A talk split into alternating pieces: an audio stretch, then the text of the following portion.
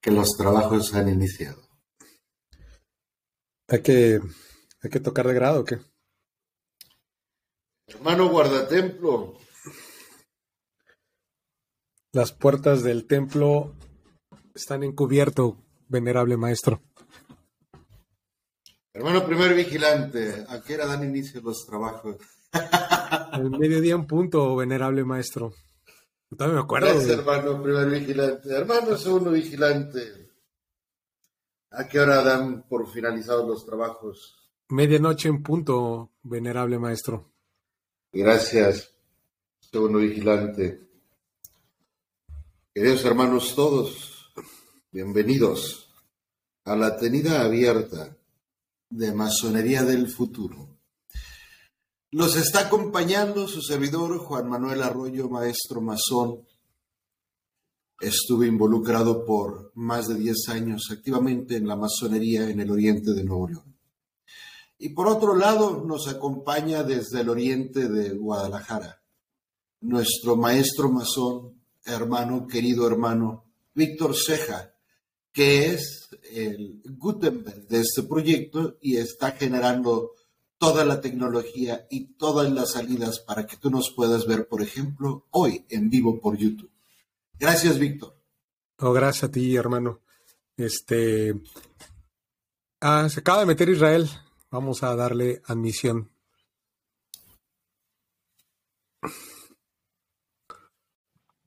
Hola, hermano. Querido hermano Israel, por favor, tomad una plaza entre nosotros. Gracias, hermanos. Buenas noches. Bienvenido. Buenas, noches. ¿A qué? ¿Cuál es? Adelante, Víctor, adelante. No, no, no. Este. Le platicaba rápidamente, hermano Israel, estamos a irte a tres. Digo, no, no, en todo el día no me confirmó Emilio, tú lo conoces cómo es, espero que rato se, se conecte. Y si no, la verdad te agradezco, te agradezco, porque tú no habías confirmado más que en la tarde, ya no me he vuelto a mandar mensaje, pero, pero sé que tarde, pero tú sí eres formal. Tarde, pero, tarde, pero sí llegas, güey. Llego, pero bueno, no tan tarde. No, no, no. ¿eh? De, hecho, no, pues, pues, le puse, le puse lobby. Este no, no hay este gente todavía conectada. Pero bueno, igual ahorita estoy acá en el celular monitoreando la gente, no ha entrado nadie. Ya estamos en vivo, ya estamos. Sí, si abres YouTube, entra a mi canal Mi Conciencia, te, este, vas a podernos ver. Hay un retraso en la señal, ¿eh? Hay hay alrededor de 5 a 10 minutos ahorita de atraso. De lo Hemos contado 18 segundos. Sí, pero ahorita, bueno, al menos en la que estoy viendo ahorita, bueno, a lo mejor es porque la tengo que refrescar. No, ya está. Ya ahorita le recorrí la barra en mi celular y ya, ya, ya estoy viéndolo en. Ya, ya estamos aquí los tres, de hecho. Entonces, si en mi celular ya está, ya está abierto el,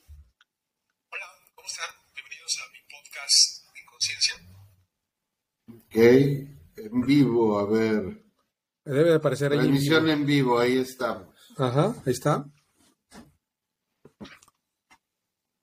Qué perfecto. A ver, mientras va, para ir calentando un poquito en lo que vemos que llegue gente, este, no sé si quieras este, que platiquemos con Israel JM la parte que traemos, la idea, este, que traemos un poquito, ¿verdad? Aprovechando que nomás estamos los tres. Este... Lo que me parece increíble es que Isaac trae el mismo background que yo, Violeta. Perdón que desvíe la conversación, pero eso me pareció muy, muy interesante. Yo no los veo a ustedes, ¿eh? No sé. Creo ¿Por qué no? Nada más la pantalla de Víctor. ¿No nos ves? A ver, déjame, déjame quito, quito un poco la pantalla, a ver si con eso nos vemos los tres. Ah, sí, ahí ya los veo los. Mm, es que tú estás en el celular, ¿verdad? Sí. Sí. Ok. Muy bien. Ya utilizo la computadora nada más para trabajar. Estos son trabajos también. No, es que en la, computadora, en, la, computadora tienes más este, características habilitadas que no tiene la app. Digo, porque, al menos en, la de, en la de iOS, que es la que uso yo, no, no tiene todas las monerías que sí tiene la versión. Por el tamaño de la pantalla. Es correcto. Sería imposible poner todas las monerías en una pantalla de. ¿Cuál es el, tu pantalla ahorita? 6.4 pulgadas. Algo así, yo creo, la verdad. La, mía es de 5.75, apenas le cabe la información. Y si le meten más no lo veo, entonces mejor así poquito. Bueno, regresamos. Yo estaba comentando, me presenté como maestro masón con una trayectoria ya de varios años. Ah, también presenté a Víctor y, pues nos dimos así como una entrada al estilo masón somera. Y bueno, pues entraste tú y ¿qué nos dices de tu oriente? ¿Cuál ha sido tu experiencia en la masonería? Y luego ya entramos a, la presentación del proyecto. Yo soy un eterno aprendiz. Eso. Sí, la verdad es que me inicié en 2008 en, el oriente de Tonalá. Ahí es, este, bueno, mi madre logia simbólica es Ignacio Manuel Altamirano, donde, donde nací como masón. Eh, posteriormente emigré a, la, a la Benito Juárez 214, que hasta el día de hoy sigue activa.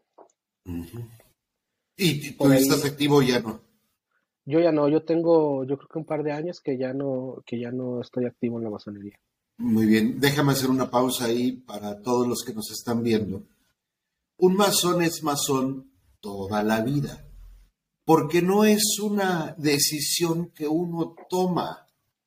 Uno nace masón y simplemente en el transcurso de su vida se reúne con sus hermanos. Nada más que hay una formalización en la masonería como se debe, porque es una escuela iniciática, en la que tienes que pasar por un proceso de membresía. La membresía implica pues, que tienes que dar de alta formalmente en la sociedad. Tienes que aceptar los lineamientos de la sociedad.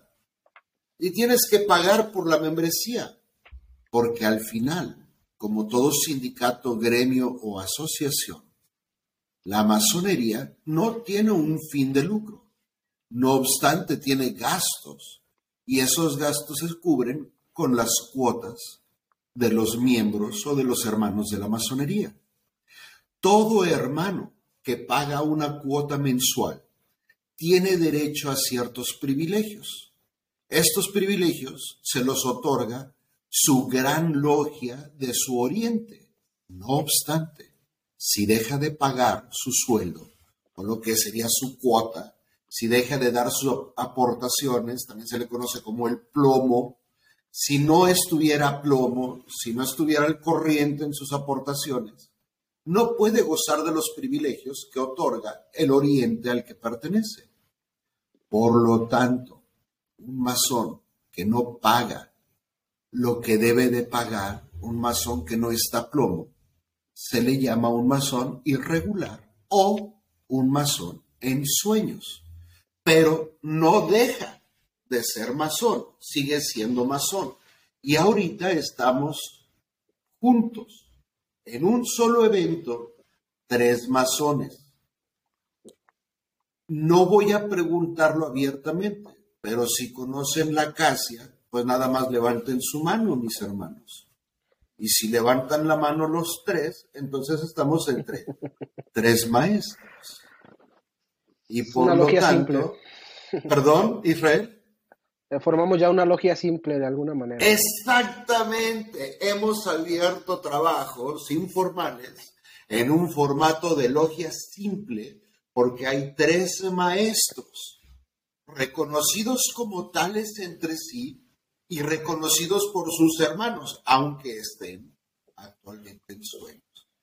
Ahora, si hubiera cuatro más, ¿qué pasaría, Víctor? Si hubiera cuatro más, pues ya abrimos de manera formal, ahora sí, ¿no? De una, una tenida, digamos, normal, ¿no? Sería un, ¿cómo le llamarías tú, Israel? Justa y perfecta. Sería una justa perfecta, exacto. Porque entonces habemos las siete luces que administran todo el proceso del ritual. Hay un venerable maestro que es el encargado de conducir los programas porque alguien le tiene que dar inicio y final a todo esto, nada más por eso.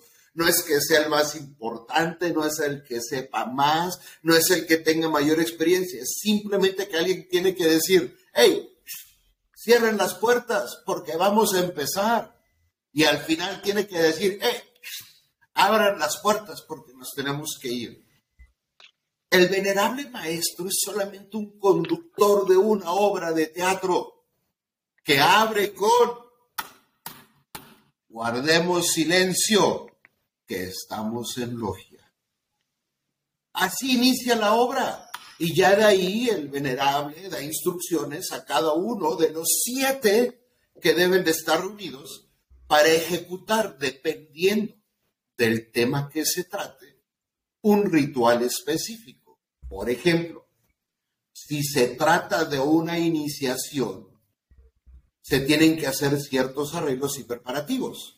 Pero si es una tenida ordinaria, no se hace mucho. Pero podría ser una tenida funeral. Y entonces tenemos que hacer otro tipo de rituales desde el inicio, desde cómo se viste. Digamos entonces que son obras de teatro en las que siete personajes le ayudan al resto a entrar en personaje, en rol, y se aprende uno del otro a través de la conversación incómoda y a través del conflicto de ideas y a través de la tesis, la antitesis y la síntesis. Eso es la masonería someramente. Y hoy habemos tres en justa perfecta para explicarlo. Y cualquiera de los tres puede hablar, puede negar, puede sancionar, puede apoyar lo que se está diciendo, porque los tres tenemos el mismo conocimiento compartimos las mismas costumbres, hemos leído de la misma liturgia y hemos estado sentados en el mismo oriente.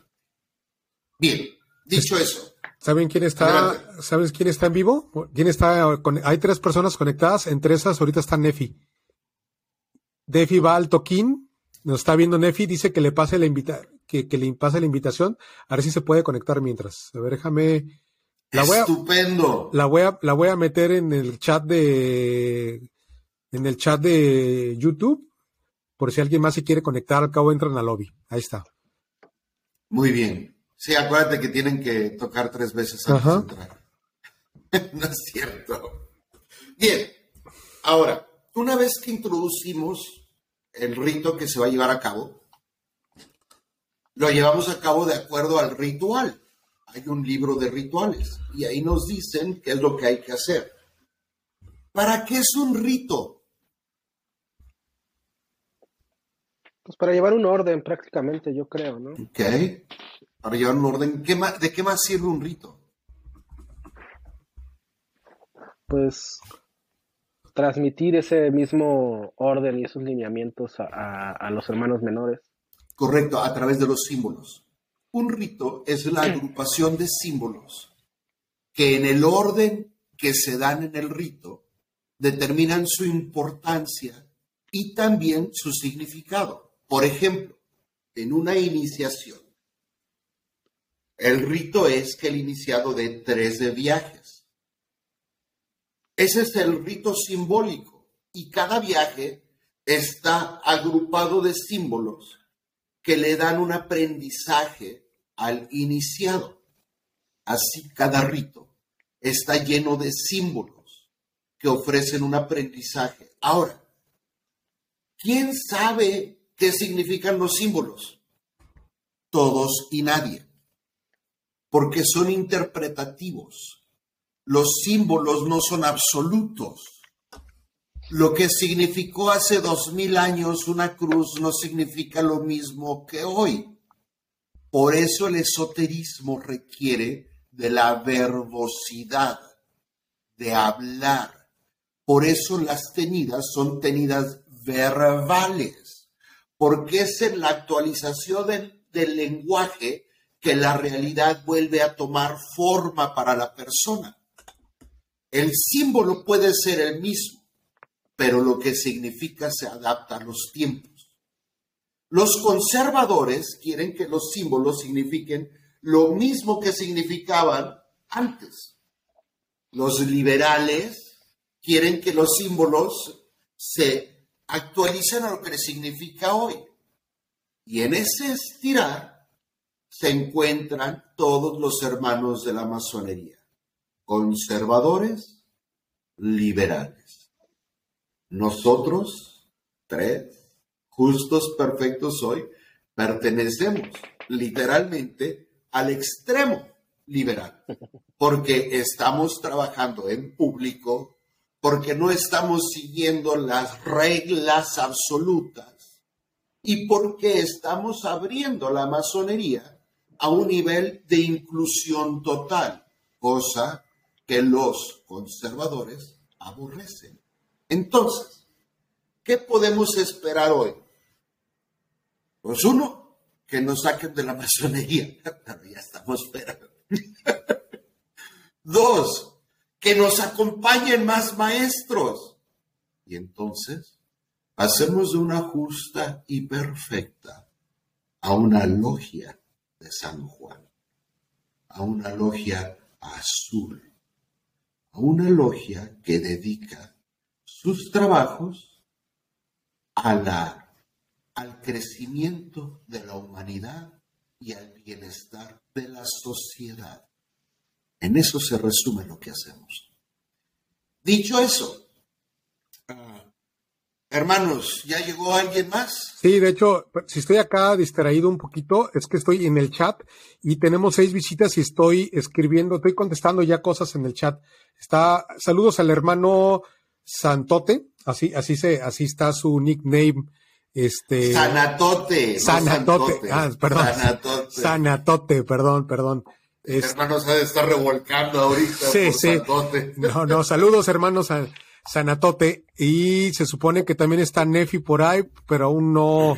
Tenemos seis personas este, viendo ahorita. Si alguien más eh, quiere quiere saludar en el chat, con, con gusto este, transmito sus saludos aquí en vivo. A todos los que están en el chat, si la acacia les es conocida, indicarlo con lo que deben de indicarlo, por favor, para entender con quiénes estamos hablando. Bien.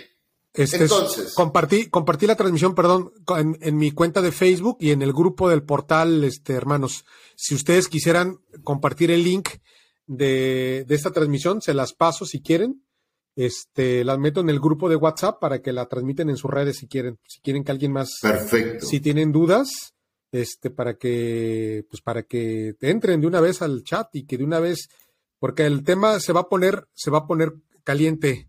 Este, vamos a hablar de la Amazonía del futuro y acá entra un amigo. Hola Raúl, buenas noches, ¿cómo estás? Saludos hasta Lagos de Moreno, Raúl. Es un buen amigo de la infancia, un querido hermano.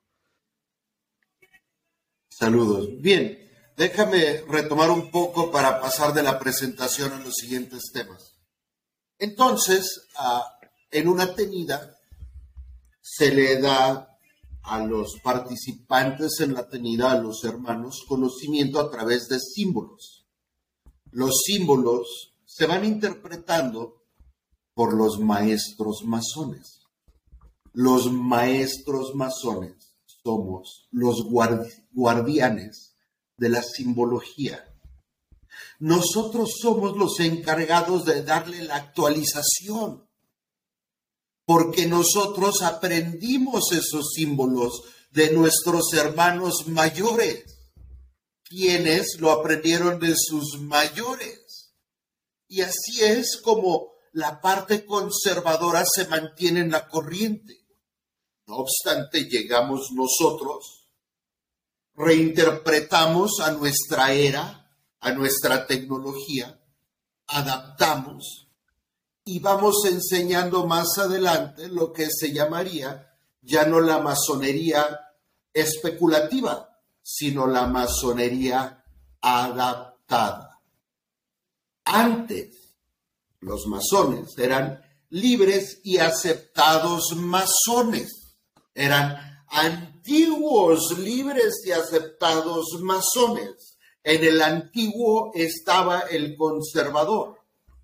Nosotros somos modernos hermanos masones, igualmente de aceptados, pero con otro paradigma y otra filosofía y otro entendimiento de la realidad.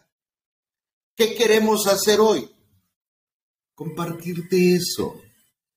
Queremos que dejes de ver a la masonería como una entidad satánica, como que somos el diablo encarnado, que comemos niños.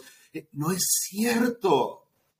Por eso estamos aquí tres masones, para dejarte saber que tú puedes ser también miembro de la masonería, pero no de la masonería conservadora, de la moderna.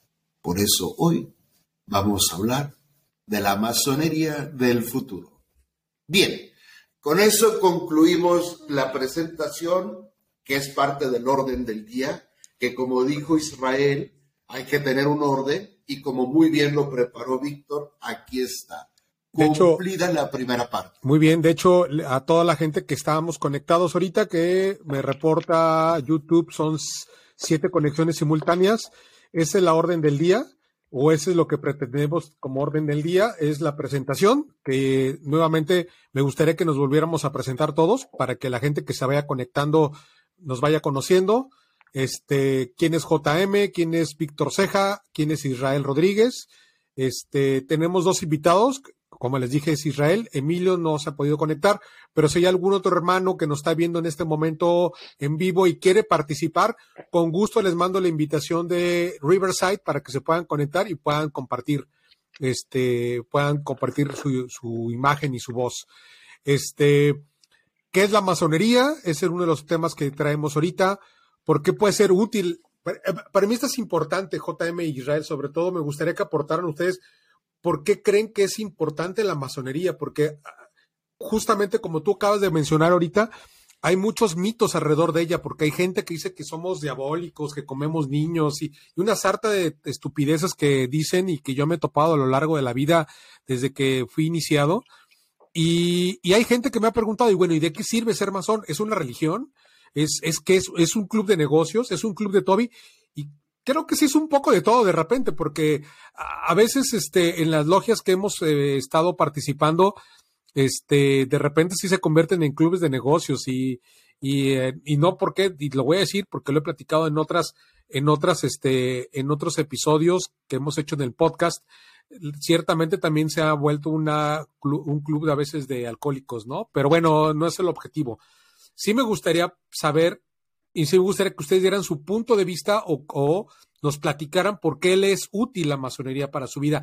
Antes de entrar a los temas candentes, porque yo sí quiero, y lo voy a ponerlo sobre la mesa, yo quiero que de aquí salga las bases para crear un nuevo rito, así se los digo, no, ahorita, ahorita este, me gustaría que nos explicaran qué es el rito escocés, el rito yorquino, el rito nacional mexicano, que son, digamos, los tres principales que hay en el país, pero hay muchos ritos. Este, y a mí me gustaría que al fin de cuentas pudiéramos crear un rito acorde a los tiempos modernos para poder adaptar la masonería a esto que estamos viendo ahorita, a formatos digitales, a que estemos geográficamente en cualquier parte del mundo.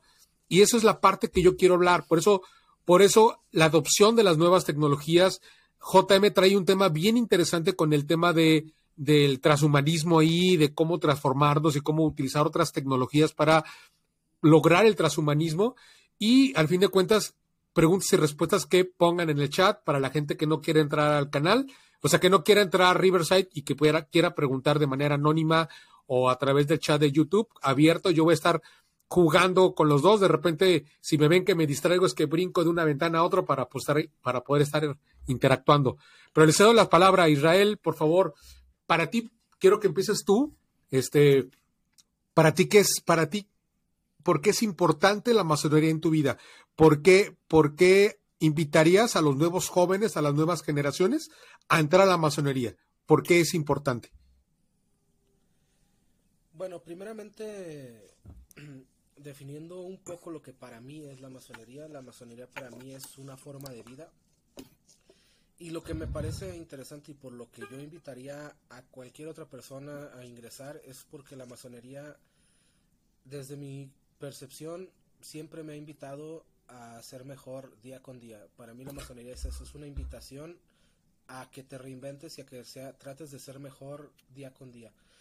Entonces, eso de entrada creo que en cualquiera de los ámbitos te, te ayuda a hacer pues, a, vivir mejor, a estar mejor con tu familia, con tus amigos, en tu trabajo. Entonces, eh, creo que es una de las metas que tenemos como seres humanos. Venimos aquí, independientemente de, del, de la religión que profesen, pues creo que todos eh, intentamos ser mejores cada día y, el hecho de que la masonería te, te invita y te ponga eh, grados, eh, metas y, escalones, creo que es algo que, nos puede ayudar mucho como personas, independientemente de la, de la cosmovisión, de la ideología, de la religión que tengamos.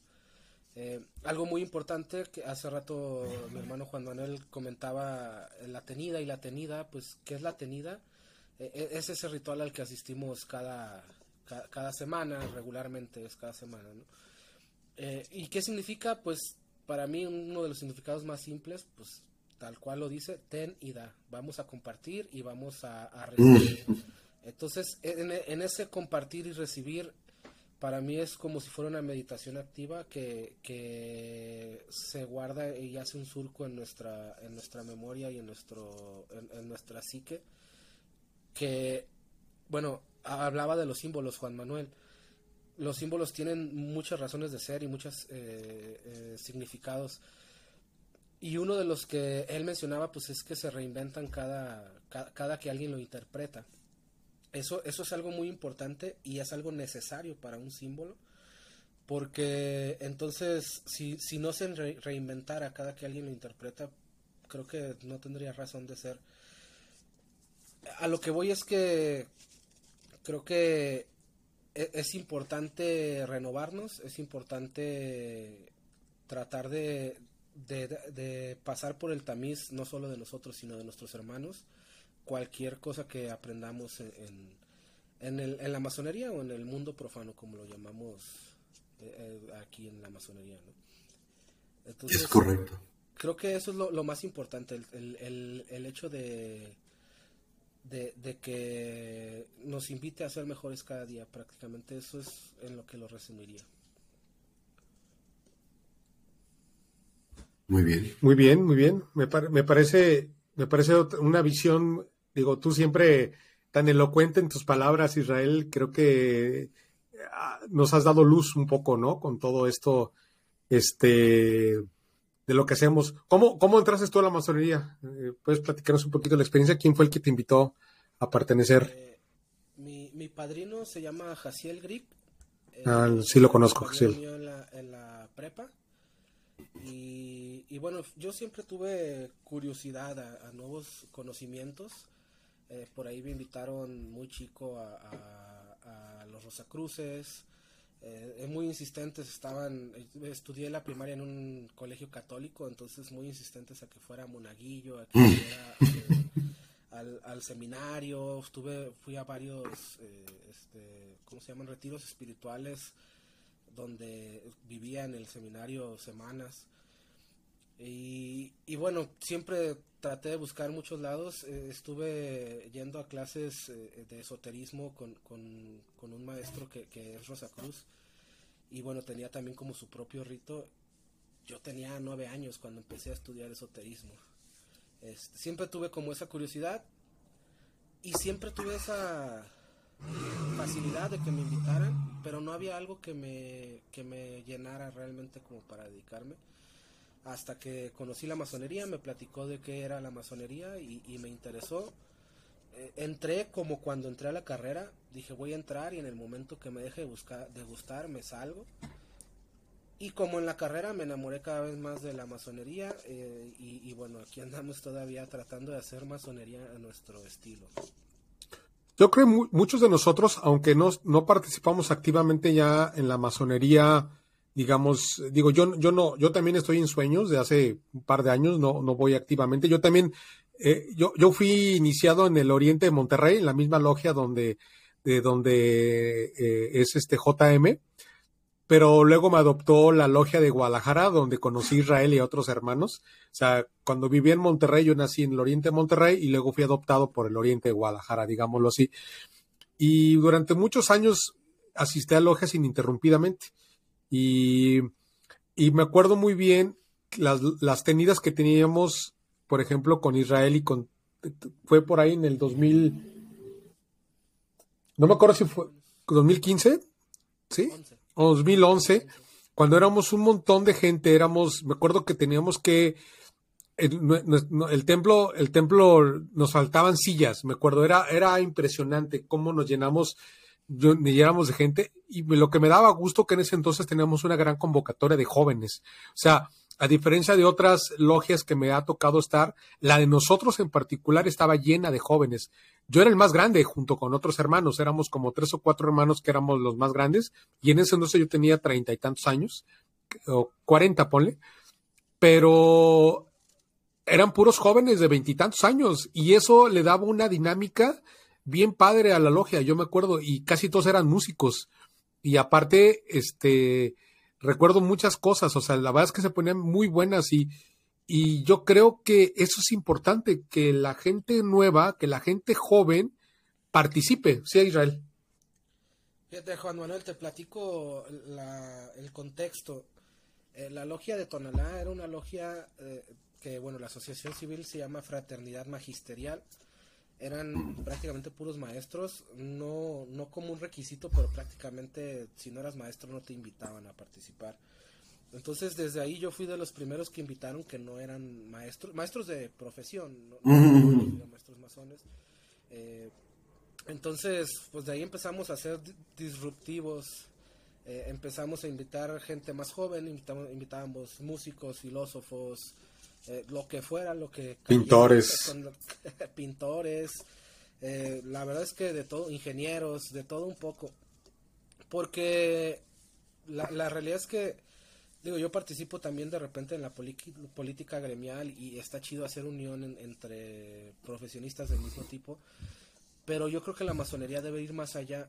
Por eso eh, platicamos y, y, bueno, eso lo, lo empezó el hermano Berman, este Antonio del Puma. Eh, y que él es él sí es maestro, pero él empezó a invitar gente de otro lado. A Jaciel lo invitó porque lo conoció en el camión, platicaron y de ahí este fue como, como lo invitó a la logia, imagínate. Entonces, para mí creo que desde que me inicié era, era, de esa de esa generación que venía a romper con la con la pues como toda la inercia que llevaba ese gran oriente se me hace interesante desde ahí que ahorita estamos haciendo esto, como dices, quién, quién sabe y nos veten, nos quieran este, ya no aceptar en logia además. Pero, pero bueno, yo creo que eso debemos de hacer, ¿no? El, tratar de, de, así como nos mejoramos día con día, pues también mejorar nuestra comunicación y mejorar nuestra manera de, de hacer masonería y, y de compartirlo. A final de cuentas creo que hay muchas cosas que sí se deben de saber y que sí se pueden compartir sin ningún problema. Muy bien. Oye, este Juan Manuel te manda saludos Alejandro 1079 315 en el chat de, de, de YouTube. Ahijado aprendiz. Muy bien, es del oriente de Fray Servando, ¿no? Fray Servando, nacido, parido Fray Servando. Oye, ¿quieres platicarnos un poquito tú, JM, cómo naciste dentro de la masonería? ¿Nos las quieres compartir? Sí. Oye, antes, y antes, perdón Israel, para nomás para, para eh, eh, redondear un poquito lo que, lo que dijo ahorita Israel antes de ceder la palabra a JM. La verdad es que eh, a, mí, a, mí, a mí fue una fue de contrastes porque yo si bien así en Fray Servando en Monterrey, sí era una logia de viejitos, Fray Servando, la neta. Cuando yo estuve era una logia de, viejitos. Salvo quizás JM y uno que otro, Beto en paz descanse, que está en el Eterno Oriente, y uno que otro hermano hijos, todos eran señores ya en ese entonces, cuando a mí me iniciaron en el 2005, en el 2005, eran puros señores arriba de 50 años, güey, o sea, yo era el chavito. ¿Cuántos años tenías tú? Pues échale, tengo 49 años, en el 2005 tenía yo eh, 30, como 32 más o menos, o sea, eh, échale, o sea, honesta, honestamente yo, yo, yo me sentía de los más jóvenes. En su momento me sentía como el pequeño ahí, pero eran señores grandes, me acuerdo, y sí imponían, sí imponían los señores, o sea, y eran, y, y me tocó que me invitaran a algunas tenidas interlogiales y me tocó conocer políticos pesados de Nuevo León y empresarios. Me tocó conocer a un directivo, no me acuerdo, afortunadamente no me acuerdo de nombres, y si me acordara no lo voy a decir, pero, pero me acuerdo que estaba uno de los directivos, de los altos directivos de, de, de, ¿cómo se llama? De multimedios, televisión y de, y de gobierno, del gobierno del estado de ese entonces, y estaban ahí participando, güey. En este, y, y, sí me impresionó, o sea, a mí sí me impresionó. A mí, la, de hecho, hasta la fecha, la logia de Monterrey, aunque tengo muchos años, el edificio de la Gran Logia de Monterrey, es un edificio impresionante desde mi punto de vista. Es grande, es, es, es muy grande, pero bueno, este, y como les platicaba, el contraste que en Guadalajara yo entré a una logia modesta, entre comillas, porque sí, sí, es modesta en cuanto a instalaciones, pero le hicimos muy, muy interesante intelectualmente, creo yo, y le hicimos muy, muy, a mí me gustó mucho, me gustó esa etapa en la que, en la que la logia realmente nos permitíamos cosas muy padres. De repente teníamos nuestros piques eh, y, y, y quiero platicarles que la logia de Guadalajara o la de Tonalá era una logia mixta. Y cuando les llegué a platicar a los hermanos de Monterrey que yo estaba en una logia mixta, hijos, no me bajaron de espurio. Y, y en un principio, en un principio, yo también no crean que me, me cuadraba mucho el que haya mujeres. Y, y más porque había, había hermanos que, que tenían a sus novias ahí dentro en la logia. Pero bueno, son cosas, cosas que yo aprendí con el paso de los años y luego me di cuenta que sí llega a haber como una especie, no sé si equilibrio, pero son energías que, que, de repente se mueven muy padre entre hombres y mujeres dentro de una logia. Pero bueno, nomás quería como redondar un poco eso. Más adelante vamos a seguir el, vamos a seguir hablando el, del tema, ¿no? Este, JM, te cedo la palabra, por favor. Mira, yo no sé si, si haya mucho interés realmente en conocer mi origen masónico. Puedo hablarlo para que me dé credenciales, pero yo creo que yo nací masón. Y yo creo que toda mi vida premasónica actué como un masón. Yo a los 13 años le dije a mis compañeros de clase de secundaria que iba a ser masón.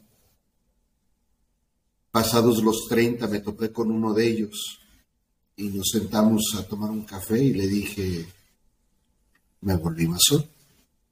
Él, del Opus Dei, me dijo, bueno, pues yo me volví, parte del movimiento del Opus Dei y dejamos de hablarnos. Somos opuestos uh, ideológicamente.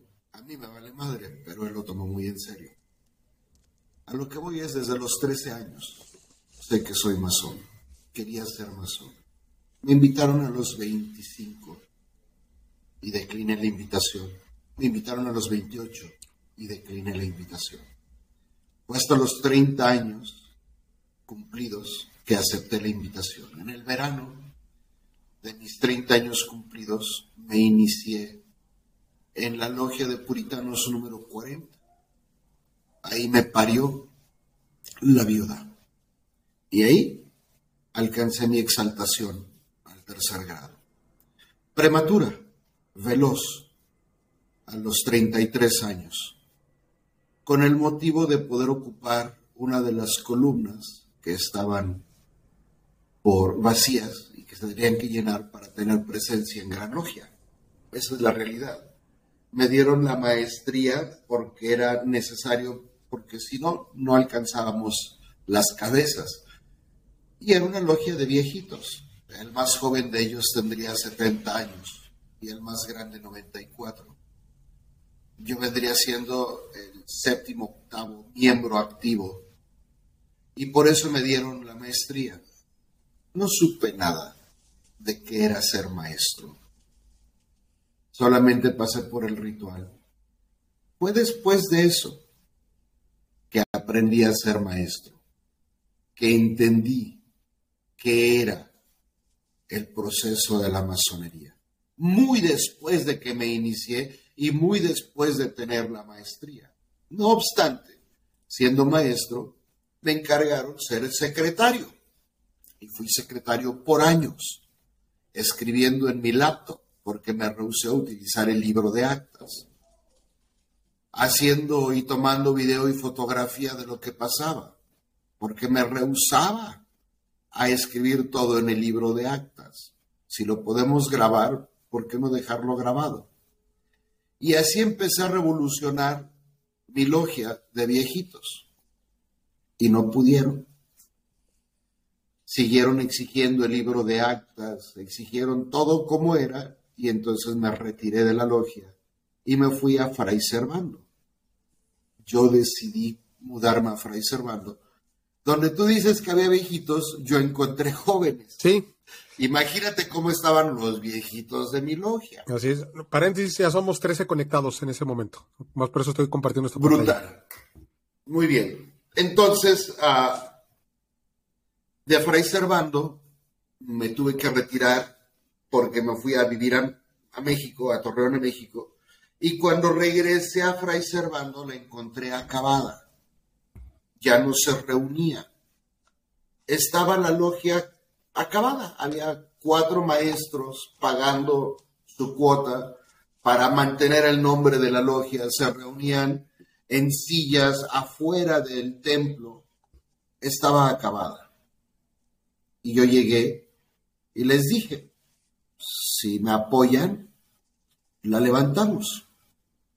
Y Fray Servando alcanzó allá por el 2012 30 miembros jóvenes, siempre de traje, cumpliendo cabalmente y con gallardía nuestros rituales, con los arreos puestos, hablando como se debe, jamás leyendo, aprendiendo de memoria cada una de las letras que venían en el ritual. Exigimos que teníamos que trabajar con todos los puestos llenos. Y fue la, logia más hermosa que pude haber presenciado.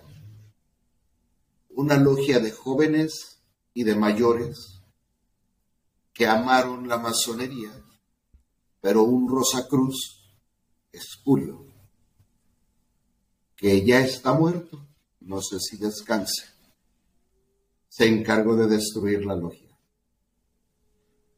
Así pasa a veces, cuando los masones brillan los enemigos atacan.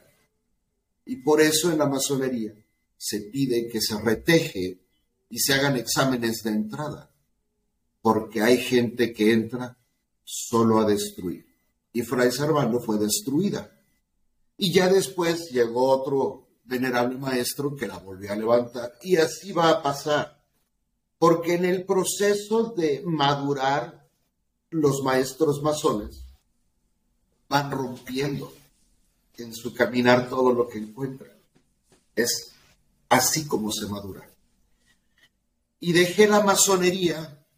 Después de Fray Servando me mudé a Patria, número 37, otra vez de secretario. Y cuando le dieron entrada a un par de personajes de la política que todos sabíamos que eran criminales a la masonería, yo me retiré en protesta porque no podría reconocer a esos hermanos como tal. Y por eso que estoy fuera hoy en sueños, reconociendo únicamente a los hermanos que reflejan en mi rostro y en mi ser su propia masonería como ustedes. Yo me creo masón.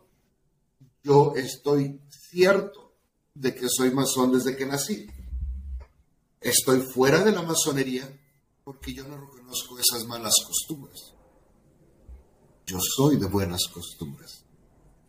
Por eso no estoy con ellos y estoy con ustedes. Porque ustedes lo reconozco de buenas costumbres. Oye, y... Y esa es mi vida en la Amazonia. ¿Cómo ves? ¿Cómo crees que podemos ir adoptando estas nuevas tecnologías, esas nuevas formas de hacer masonería de manera, digamos, digital? Vamos a ponerle así, aunque la palabra se oye muy... Eh, no sé si cliché, ¿no? Pero bueno, ¿Cómo, cómo, cómo, cómo ven ustedes dos este tema de empezar a trabajar en este tema virtual, en este tema eh, geográficamente los tres estamos en lugares distintos en este momento. Eh, tú estás en Monterrey, casi pegado, literalmente casi pegado al Cerro de la Silla. Este, yo estoy al sur de Guadalajara, uh, eh, más hacia Periférico Sur, para la gente que conoce Guadalajara hacia Liteso, una, versión, una universidad jesuita, por cierto. Y Israel, creo que también estás por el sur, ¿no? Creo que tú también estás cerca de, en el municipio de Tlajomulco, que es parte de la zona urbana de Guadalajara. Yo estoy en el municipio de, Tlaquepaque, pero pasa aquí algo bien chistoso, porque aquí se unen los tres municipios, Guadalajara, Tlaquepaque y Zapopan. Aquí a unas cuantas cuadras se hace como una especie como de conexión entre los tres municipios de Guadalajara y de la zona metropolitana de Guadalajara. Eh, ¿tú cómo, cómo, ven ustedes? ¿Cómo ven este, esta nueva forma? Yo creo que aunque estemos en sueños, muchos de nosotros estamos haciendo masonería. Lo que estamos haciendo en el podcast Mi Conciencia, lo que estamos haciendo en el portal, en el portal 102022, lo que los episodios que subimos hace unas semanas atrás que tuvieron muchas vistas y muchos muchos views y mucha gente se interesó y que JM desmenuzó, decodificó, digamos, en 40 minutos y que yo estuve subiendo fragmentos de de tres minutos aproximadamente promedio en TikTok y luego lo lancé todo en YouTube, que está aquí en el canal para la gente que lo quiera ver, está aquí, suscríbanse, acuérdense. Este, y también está en las plataformas de audio como, yo, como YouTube, perdón, como Spotify, como Amazon Music.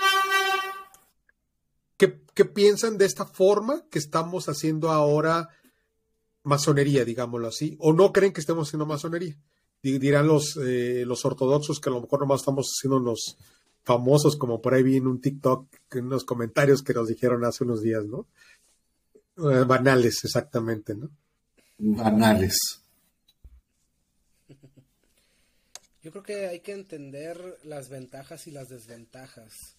No podemos eh, ver nada más el lado positivo, el lado bonito de, de lo que queremos hacer eh, entendiendo que hay ventajas y, creo que la estamos viviendo, también debemos entender que hay desventajas.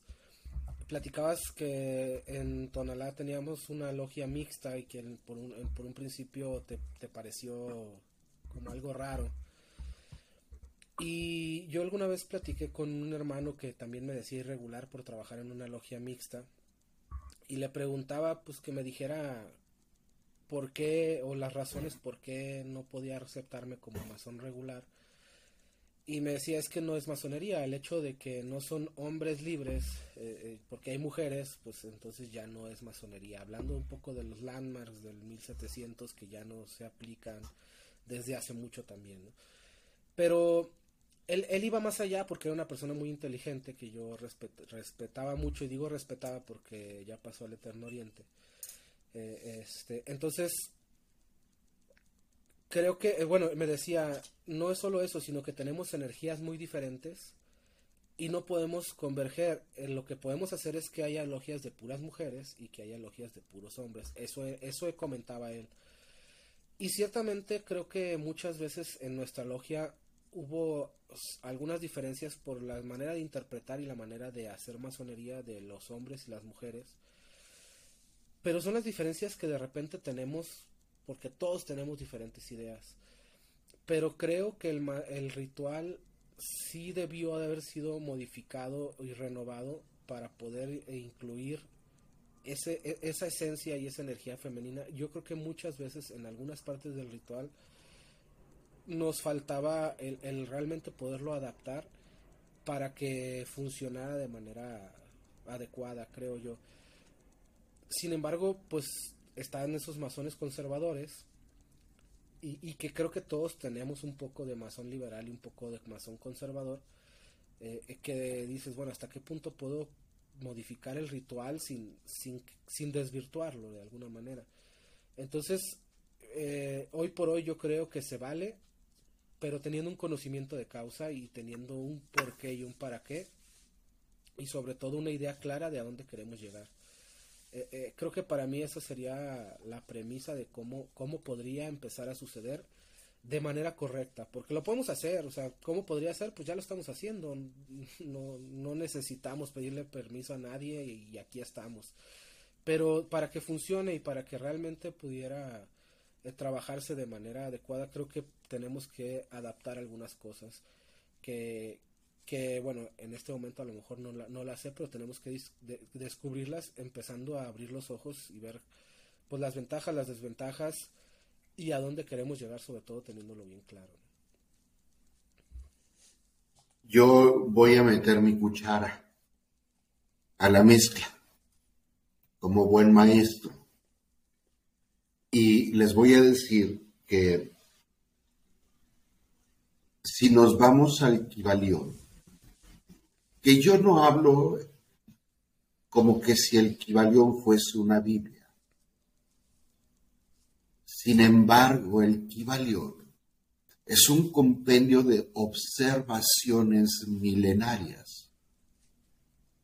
Es así como decir, estas son las estaciones del año. Todo mundo las puede observar, pero no todos le ponen atención. El Kibalión tiene siete observaciones naturales que todos podemos hacer, pero muy pocos las hacen y entienden. Y el primer principio del Kibalión dice que todo es mentalismo. No habla que todo es físico no habla de que todo es fisiológico, no habla de que todo es material, no habla de que todo es energía, no habla de que todo es materia, dice que todo es mental. ¿Acaso la mente tiene sexo o género? No. En la mente no existe esa definición. La definición del género y el sexo se da en el cuerpo, en las hormonas a nivel fisiológico, como primer base.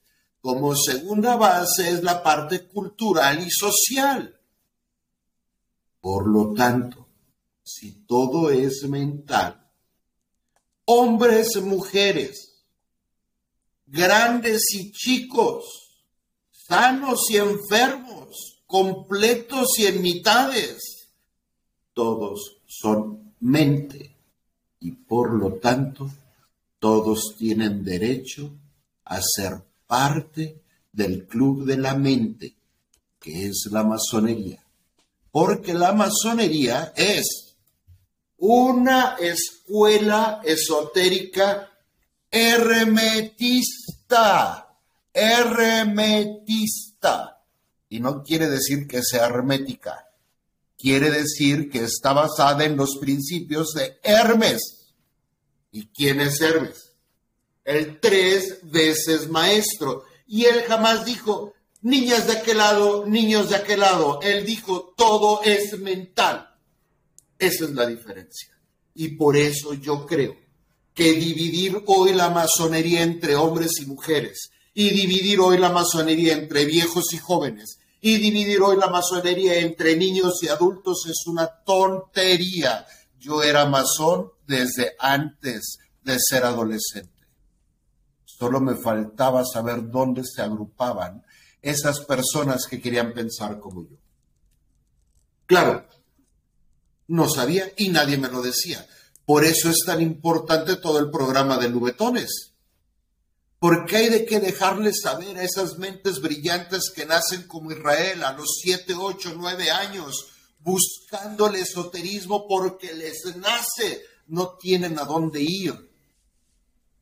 Y cuando tocan la puerta, les reciben semejantes monstruos obsoletos, conservadores, con egos hasta el techo, que los hacen sentir menos que un profano, más vulgar que un profano, en lugar de hacerlo sentir parte del mentalismo que somos todos. Entonces, solo por el simple hecho de que la masonería es hermética y Hermes dijo que todos somos mente, todos debemos entrar a la masonería. ¿Y qué proponemos?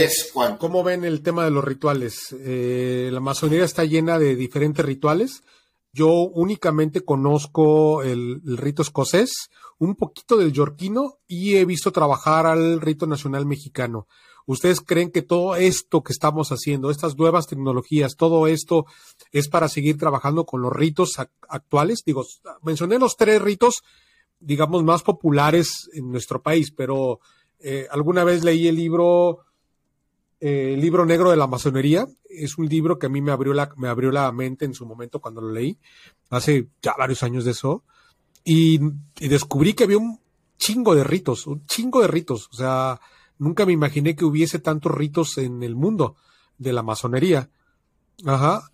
Y este, pues, ¿qué piensan? O sea, ¿creen? Alguna vez lo platiqué inclusive en la logia de Guadalajara de Tonalá con Israel, con Nefi, con otros hermanos, del el tema de abrir nuestro propio rito. Obviamente, como lo, lo mencionan ustedes, como lo dijo Israel en su momento, yo creo que hay muchos hermanos y quizás a los que nos están escuchando ahorita, que les parezca así como mm, quizás hasta osado de nosotros proponer que nos, este, un nuevo rito. Pero ustedes creen que sea necesario que creemos un nuevo rito, unas nuevas reglas, un nuevo marco, digamos, para lo que viene en el mundo, para lo que, para toda esta parte digital que estamos. O sea, antes, y tú lo mencionabas en los episodios que grabamos hace unas semanas atrás, que la masonería cuando nació, pues tenía que ser así, este, eh, eh, tenía que hacerse en medianoche, en, lugares oscuros, en la noche, porque en esa época, en época de calor, imagínate, no había aires acondicionados, no había ventiladores, eh, no, no tenía, no había luz, cuando en la luz de la luna o cuando muchas velas después, ¿no? Y bueno, eh, hoy en día, este, pues tenemos todo esto, ¿no? ¿Cómo ven? Nos adaptamos, adaptamos lo que hay, creamos algo nuevo. ¿Qué piensan ustedes? No sé quién quiere hablar o nadie quiere hablar ya.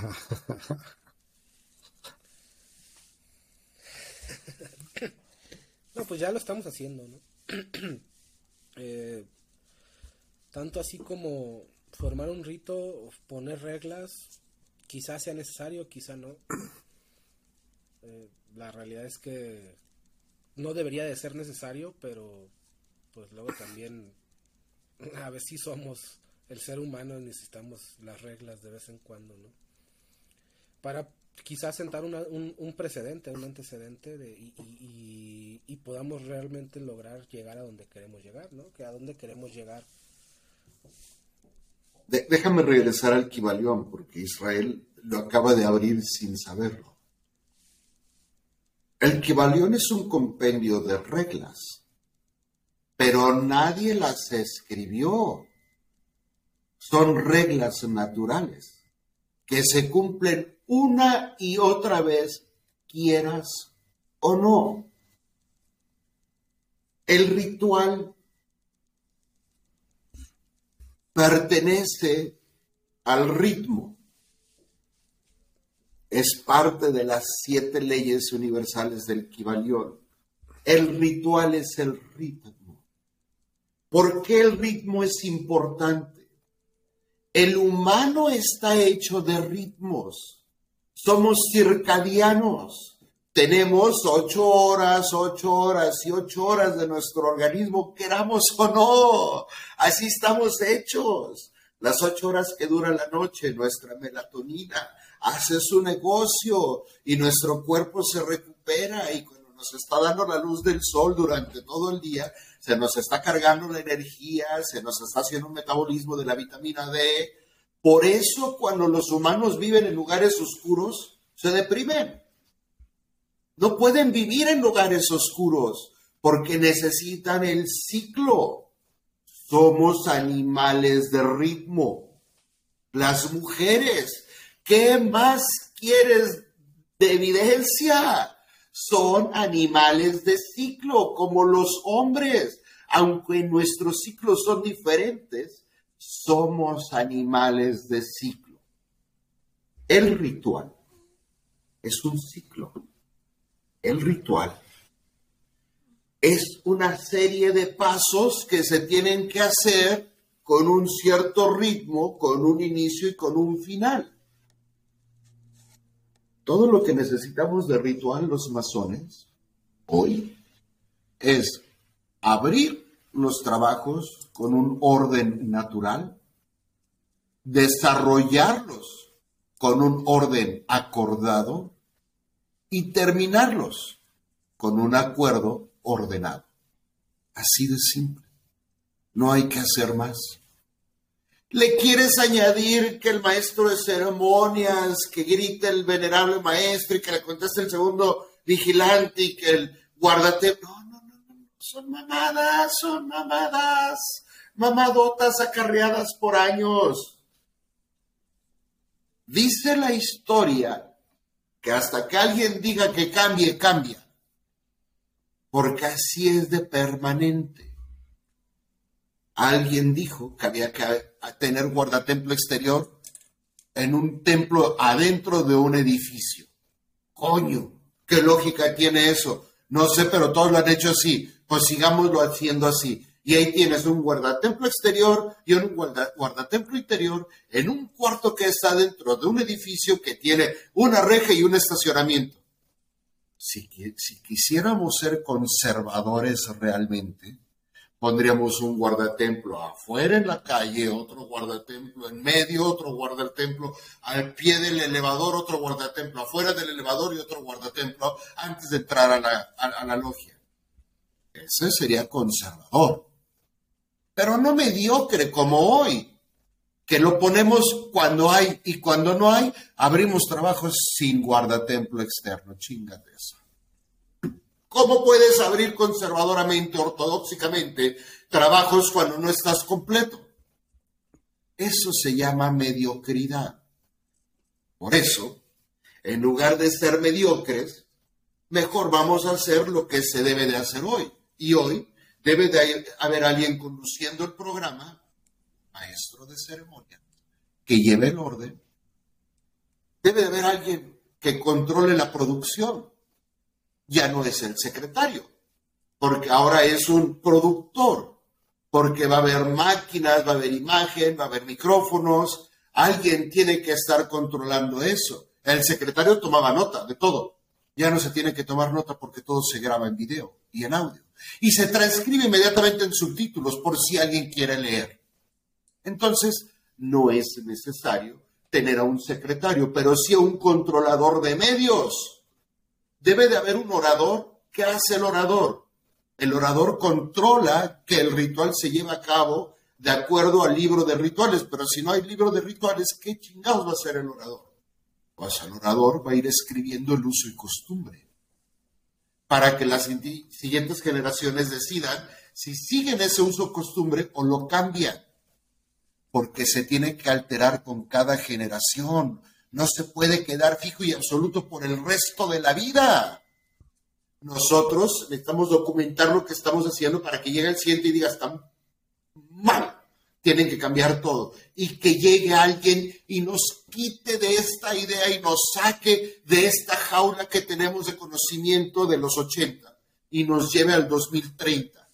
Pero por ahora, nosotros somos todo lo que tiene el mundo para quitarlo de los absolutos de 1950 que siguen en la masonería que la han detenido en 1940 y que no permiten que las mujeres entran, a pesar que llevamos ya más de medio siglo de que las mujeres alcanzaron su emancipación.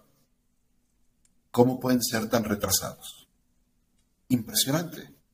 Es hora de ese cambio. Y nosotros tres, y los que están conectados, que no sé cuántos más hayan conectado o ya se desconectaron, somos los que podemos hacer ese cambio porque estamos viendo que se necesita y porque estamos viendo que no hay nadie que lo esté haciendo. Hay 17 conectados en este momento.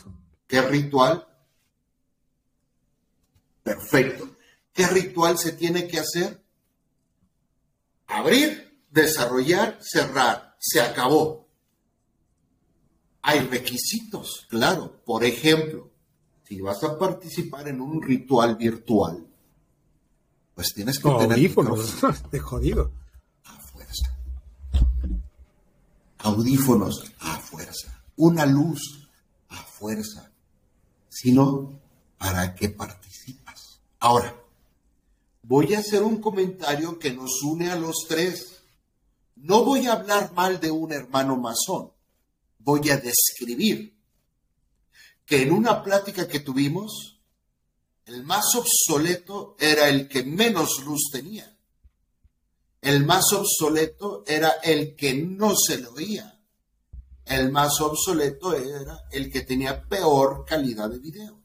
Por lo tanto, si quieres hacer masonería virtual, debes de tener por lo menos los recursos necesarios para aparecer bien en cámara, iluminado y que se pueda escuchar. Ahora, puedes elegir no hacerlo y está bien, pero ese sería uno de los requisitos de adaptación que tenemos que hacer, a fuerza. Oye, pero no tengo celular. Ah, pues perdóneme usted, pero es como si no tuviera ojos. Entonces usted no puede estar en esta masonería virtual porque no tiene celular, no tiene tablet, no tiene computadora, no tiene manera de ser virtual. Usted se quedó con las masonerías físicas en los edificios. Allá quédese. Acá vamos virtual. Entonces, ¿qué se necesita para el ritual? Abrir, desarrollar, cerrar, que todos tengan el equipo necesario para que se produzca bien y no que déjame desconecto, no puedo, es que no te oigo, estás ahí, parecen sesiones espiritistas. Eso tiene que cambiar. Los masones modernos no pueden decir no sé qué es Riverside, por ejemplo. No les estoy diciendo que lo tienen que conocer todos, pero por lo menos deben de estar familiarizados con los temas de broadcasting, con los temas de videoconferencia y de hablar así como lo estamos haciendo en cámara. Si no, no van a poder participar. Y no es que los excluyamos. Ojo, es como la masonería antigua. Decían, solo los hombres pueden participar. Acá vamos a decir, pues solo los que tengan un smartphone pueden participar, porque si no, ¿cómo se conectan?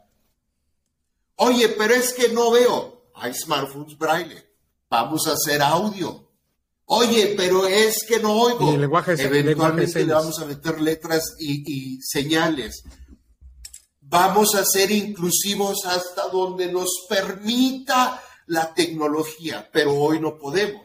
Las señas que yo hago son estas y ya, pero podemos poner transcripción.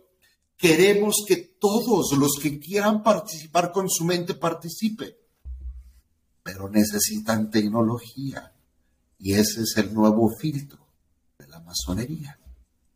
Si no tienes la tecnología, ¿cómo le haces? Ya no se trata de ser hombre o mujer.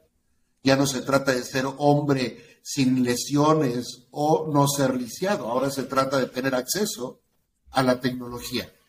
Porque ahí viene el tema más fuerte. Web 3.0. Si nosotros fuimos los primeros en hacer catedrales, si nosotros fuimos los primeros en hacer ópera, si nosotros fuimos los primeros en hacer chingaderas que el mundo hoy considera maravillas, ¿por qué todavía no estamos en el Web 3.0 construyendo como masones la sociedad allá? Porque no hay la tecnología, no tienen sus visores, no han abierto su cuenta en el metaverso. Por eso los estoy esperando, estoy solo en el metaverso. No hay nadie, no hay ni un hermano en el metaverso. Me meto y no hay nada. Y para allá vamos. ¿Qué estás esperando? Si eres masón, ya deberías de tener tu cuenta en el metaverso. Allá hacemos falta, aquí no. Aquí ya está todo jodido. Aquí ya los partidos políticos ya hicieron su pinche desmadre. Aquí ya la religión hizo sus pinches desmanes por todos lados, poniendo catedrales donde quiere y llenando de cristos todos jodidos y todos sangrientos. Horrendo lo que hicieron. No podemos dejarlos ir al metaverso y hacer lo mismo. Esa es mi urgencia. Llamarlos a ustedes a formar el portal 10-2022, un grupo de humanos de buenas costumbres tecnológicos que están dispuestos a invertir su mente en el metaverso en el web 3.0 para que no sea pervertido por todas las sandeces de la religión y la estupidez de la política. necesitamos el humanismo transhumanizado en el Web 3.0 y necesitamos tomar el liderazgo para que no, no lo quiten, porque el Web 3.0 es la expresión más democrática que habrá y la democracia vive gracias a la masonería. Sin masonería no hay democracia. Somos los opositores de quienes, de los tiranos. Y no lo digo yo, lo juramos en cada tenida los maestros masones, de estar en contra de la ambición, hipocresía y la ignorancia. ¿Y qué rige hoy en nuestros orientes si no es la hipocresía de la política, la ambición de los lambiscones corruptos y la ignorancia del pueblo que se siente recibir pinche pensión? Es hora de que Israel, Víctor, JM, Alex, Nefi y quienes más están allá, todos ustedes, nos hagan eco. Vámonos al web 3.0. La cosa se va a poner buena ya. Vámonos, neta. Víctor, el mundo es nuestro en el web 3.0 es nuestro el metaverso. Me, quedé ahorita este, sin habla en este momento porque te estaba. Una de las cosas que tienes es que tienes una oratoria perfecta, hermano. Este. Este. Yo creo que sí, yo creo que eh, yo lo veo de esta forma. Yo creo que, eh, como bien lo dijiste ahorita hace rato, la gente tenemos que ir brincando. El primer filtro es la tecnología. O sea, primero, por favor, conéctate. Hoy en día, es más, todo el mundo tenemos un smartphone, hasta en prepago. O sea, ya hay los. No, no, ya no es suficiente, no, no es suficiente. Con eso tenemos que, hacer, que hacer aclaraciones. Con eso tenemos un web 2.0. ¿Cuál es el web 2.0? Lo que conoces ahorita. Lo que, lo que conoces ahorita, las herramientas que hay ahorita que interactúas actualmente, ese es el web 2.0. El, sí. La pantalla, la pantalla plana. Lo que, lo que plantea JM es un, migremos, o sea, ya ahorita hay, y, y, la verdad es que ahorita los jóvenes, los, los, ahora sí que mucho joven está metido en el, en el, en el metaverso, pero a través del juego, a través de eh, el, el, uso de videojuegos los ha metido mucho más rápido que nosotros, que somos un poco más grandes, en este, en ese, en ese juego. Lo que te quiere decir, o lo que te quiere dar a entender JM, es que es, es, nosotros tenemos que ir poblando, somos como una especie, como en la época de, de, del descubrimiento del, del, del, oro en California, que llegaban y salía el oro de, desde los ríos y sacaban las pepitas. O sea, es el momento, es el momento de que muchos de nosotros encontremos el oro ahí, y no lo digo en un sentido eh, figurativo, o sea, vamos, sí, sí, obviamente va a haber quienes van a hacer dinero ahí pero no nomás hay que ser dinero, o sea, hay quienes queremos compartir conocimiento ahí. Hay, de hecho, a mí, a pesar de que yo me dedico a la tecnología, yo, yo, yo tengo desde los 14, 15 años que me dedico a la tecnología, que programo, hago sistemas, este, hago software, hasta para mí todavía me causa un poquito de, de, eh, de, no sé si es la palabra correcta, shock, pero a unas cosas, unos conceptos todavía no los entiendo bien del, web 3.0 y creo que es válido. Y tú que nos estás viendo ahorita posiblemente también te haga las mismas preguntas. Oye, ¿por qué? Este, ¿Cómo va a funcionar? Yo honestamente me he metido muy pocas veces, no como JM que ya creo que este, este, está mucho más metido. Sí, sí, creo que ya tiene, ahí, ahí, ya, ya navega. Y yo no tengo todavía mis visores, es un, es una próxima inversión que hay que hacer. Hay muchas cosas que tenemos que educarnos desde ahorita. Yo siempre he visto que esto que estamos haciendo en este momento, en estas plataformas como YouTube, como en TikTok, es, es el paso previo. O sea, no es el, no es el objetivo final salir en en vivos como estamos haciendo ahorita en YouTube. No es el, no es el paso final tener una cuenta de TikTok. No, es más, yo, yo ya no quiero Facebook, pero acá hay ciertos hermanos que todavía están enamorados de Facebook. Este, este, ah, ajá, Este, ya me voy, ya me voy de este, Facebook también. El punto es que sí, ciertamente muchos, muchos de nosotros tenemos que brincar ya al web 3.0. Es un proceso, es un proceso que lo vamos a hacer tan rápido o tan lento como nosotros queramos. Eh, si me permites, Víctor, y Israel también, porque te estoy robando tiempo tuyo, pero lo acabas de decir algo que es muy importante. Vemos ah, a Twitter. Hay muchos motivos por qué Twitter está cayendo. Fundamentalmente es el baboso de Elon. Pero Twitter está cayendo, Facebook está cayendo, pero están cayendo desde antes. Es decir, los usuarios están saliendo de Facebook, de Snapchat, se están saliendo de WhatsApp, se están saliendo de TikTok, de YouTube, de Instagram, por algo que se llama censura. Las redes sociales son capaces de hacer censura de propaganda, censura de información, y no te garantizan que tú estés viendo lo que quieres ver. Garantizan que veas lo que te quieren hacer ver.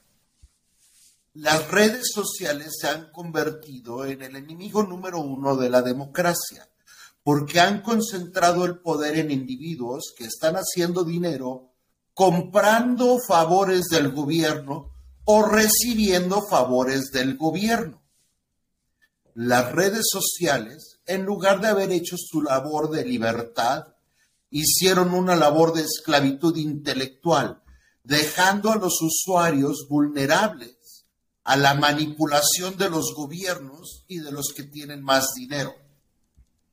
Por eso nace el Web 3.0, porque estamos cansados de la manipulación y de que estén dando información conveniente para un solo lado el Web 3.0 seremos usuarios independientes dando información, buscándonos entre nosotros en un metaverso en el que todos vamos a tener voz y voto y nos vamos a poder escuchar unos a otros sin la intervención de un algoritmo como en TikTok, sin la intervención de un Mark Zuckerberg en Facebook sin la intervención de un Elon Musk en Twitter.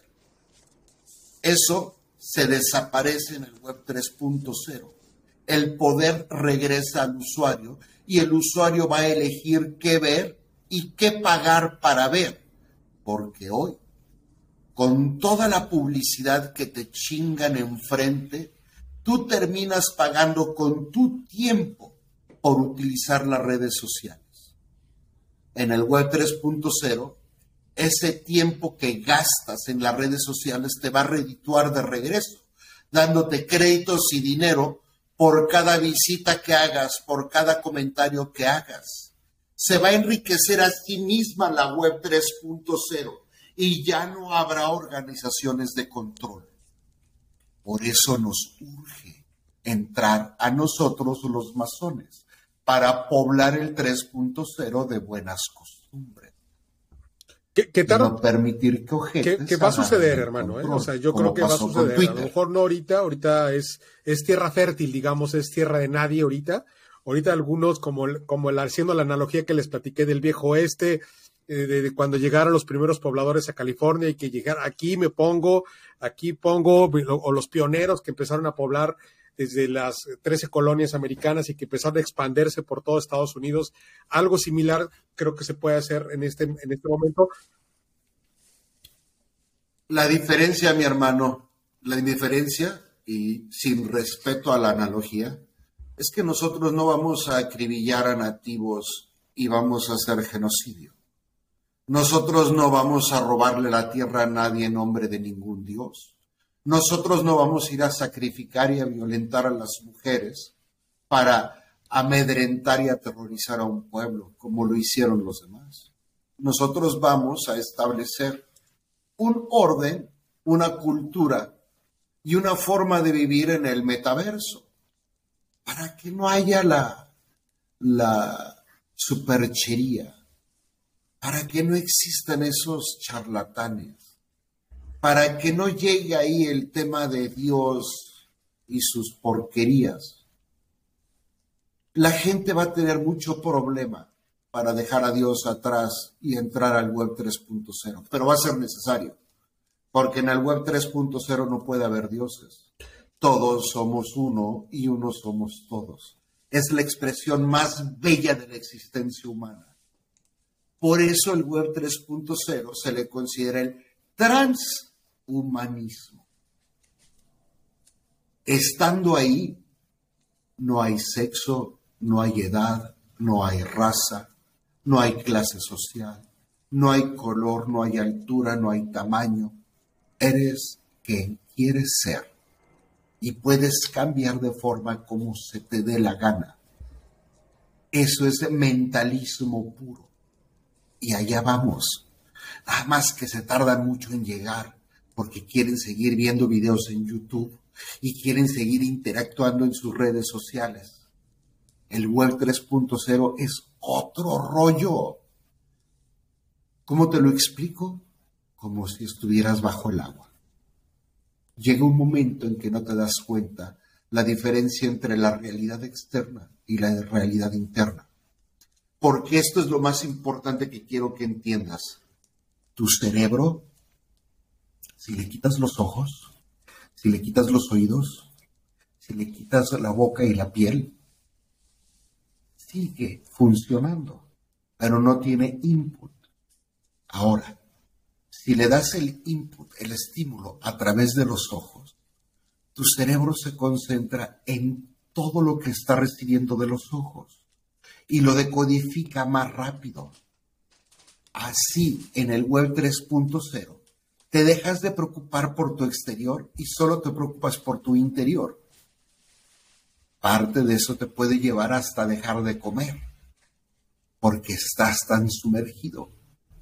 De ahí que para migrar al web 3.0 hay que prepararnos en logia, en lojo, en logos, en estudio.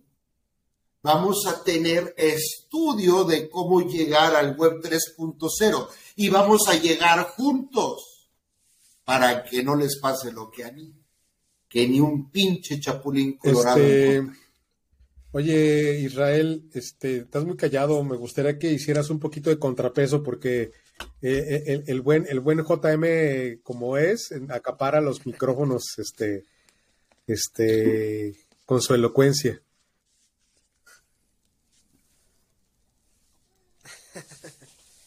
No, bueno, yo estaba escuchando, estoy aprendiendo porque realmente yo no, no conozco eh, pues, prácticamente nada de, de eso. Eh, me queda claro que para allá vamos en, muchos sentidos y, lo platicamos la otra vez, la, pandemia vino a acelerar eh, eh, ese paso, pero creo que todavía falta para que realmente estemos allá. Me parece interesante el tema de colonizar el, el, web 3.0 y como dices, bueno, empezabas a decir, a final de cuentas creo que va a pasar y se va a terminar desvirtuando porque como decía Juan Manuel, pues todo es cíclico, ¿no? Y ese ciclo va a empezar y va a terminar de una forma como todos los que hemos platicado, incluso la masonería conservadora.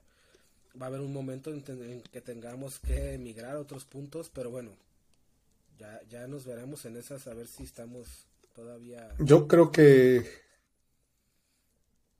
Platícame tú tu visión de... de ¿A quién le dice a mí? Transhumanismo. Víctor, yo quiero. Este. Mira, yo, yo tengo, yo tengo muchas cosas que todavía las estoy procesando. Este, por algo el buen JM me apodó y, y, bien me apodó como el Gutenberg. Mucho de mi trabajo que hago ahorita y que siempre he hecho ha sido la decodificación de información y transformarla, digamos, de alguna manera. Este, no lo, no lo, no había sido consciente de ello hasta que tengo unos meses que estamos trabajando juntos, JM, aunque nos conocemos de muchos años, este, donde, donde soy consciente de que uno de mis trabajos es y que mis habilidades es la de codificación de información y poderla de transformar, digamos, en un lenguaje un poquito más, vamos a decirlo así, un poquito más, este, este, mm, coloquial, ándale, la palabra sería coloquial, ¿no? Algo más, porque bueno, en mi caso, en mi caso, el, yo, a pesar de que hay muchas cosas que comparto, muchas visiones de vida y muchas, inclusive hasta enfermedades que compartimos JM y yo, yo estoy seguro que todavía no voy a trascender en este momento. O sea, en este momento no, yo, yo le tengo una apuesta y, lo digo aquí en público. Yo le digo JM, o sea, JM yo, dice JM que ya le, poco, le queda poco tiempo. Yo le digo, mínimo te apuesto 10 años más de vida que vas a estar, vamos a estar vivos. O sea, tenemos, tenemos que estar, tenemos que, eh, este, es, este es el trabajo. Esta es parte de nuestras misiones que tenemos que hacer, esto que estamos haciendo ahorita y estar en el, en el web 3.0. ¿Qué es lo que pienso yo en el transhumanismo? Tengo un planteamiento que a mí me ha volado la cabeza los últimos días. En un principio yo no creía tanto en el transhumanismo. De hecho, yo pensaba y sigo pensando que hay un tema de, la de reencarnaciones. Sin embargo, desde el punto de vista, viéndolo desde lo que me planteaba JM y de leyendo yo y viendo diferentes medios, de, buscando diferentes fuentes, me, puse a plantear lo siguiente y te lo planteo a ti, Israel. ¿No será que ya vivimos un transhumanismo actualmente? A, lo mejor no tenemos la, tecnología ni la inteligencia suficiente como para entenderla en este momento. Vamos, lo que hoy le llamamos eh, reencarnaciones realmente es un transhumanismo que ya está sucediendo desde hace, digo, no hay tiempo, realmente el tiempo es algo que inventamos en este momento, pues los humanos como para poder ubicarnos en un espacio, pero ¿quién no te dice que esto que estamos haciendo, esto, esto es lo que la gente coloquialmente o en el New Age le quiere llamar este, este, reencarnaciones, ya realmente estamos viendo un transhumanismo. O sea, ¿quién no te dice que nuestra mente ya ha sido vaciada con una tecnología que todavía no conocemos en esto? No lo sé, no lo sé, ni él, o sea, no tengo pruebas, y aquí vamos a, a lo mejor empieza una etapa nueva porque JM es re bueno para sacar pruebas y, y es la persona más, eh, este, digamos, eh, eh, forénsica y te puede refutar muchas cosas de que a lo mejor uno lo siente y él te puede decir, yo con datos duros, güey. Lo que, y sí, yo te puedo decir en este momento, no tengo datos científicos comprobados, pero también creo que porque la ciencia no ha llegado a ese nivel todavía. Yo creo que a la ciencia le falta mucho por entender muchas cosas que todavía no sabemos. Y, entiendo que lo que a veces JM quiere dar a entender es que la ciencia de hoy no ha comprobado o no es manera de, comprobar la existencia de un Dios o la existencia de una reencarnación o de las almas. O sea, la ciencia no lo ha podido comprobar y en eso, pues no.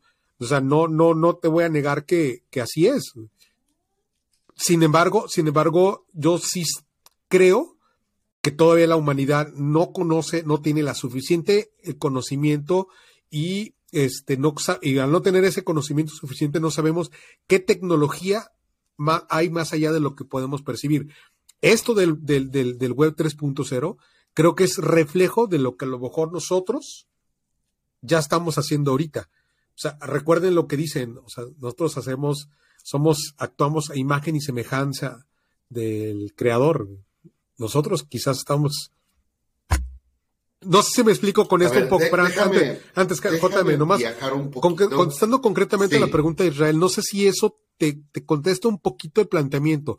Es confuso y quizás, y quizás para la gente que nos está viendo, que ya van 19 personas en este momento, este, es, es un tema confuso, es un tema que hasta a mí, a mí me sigue volando la cabeza.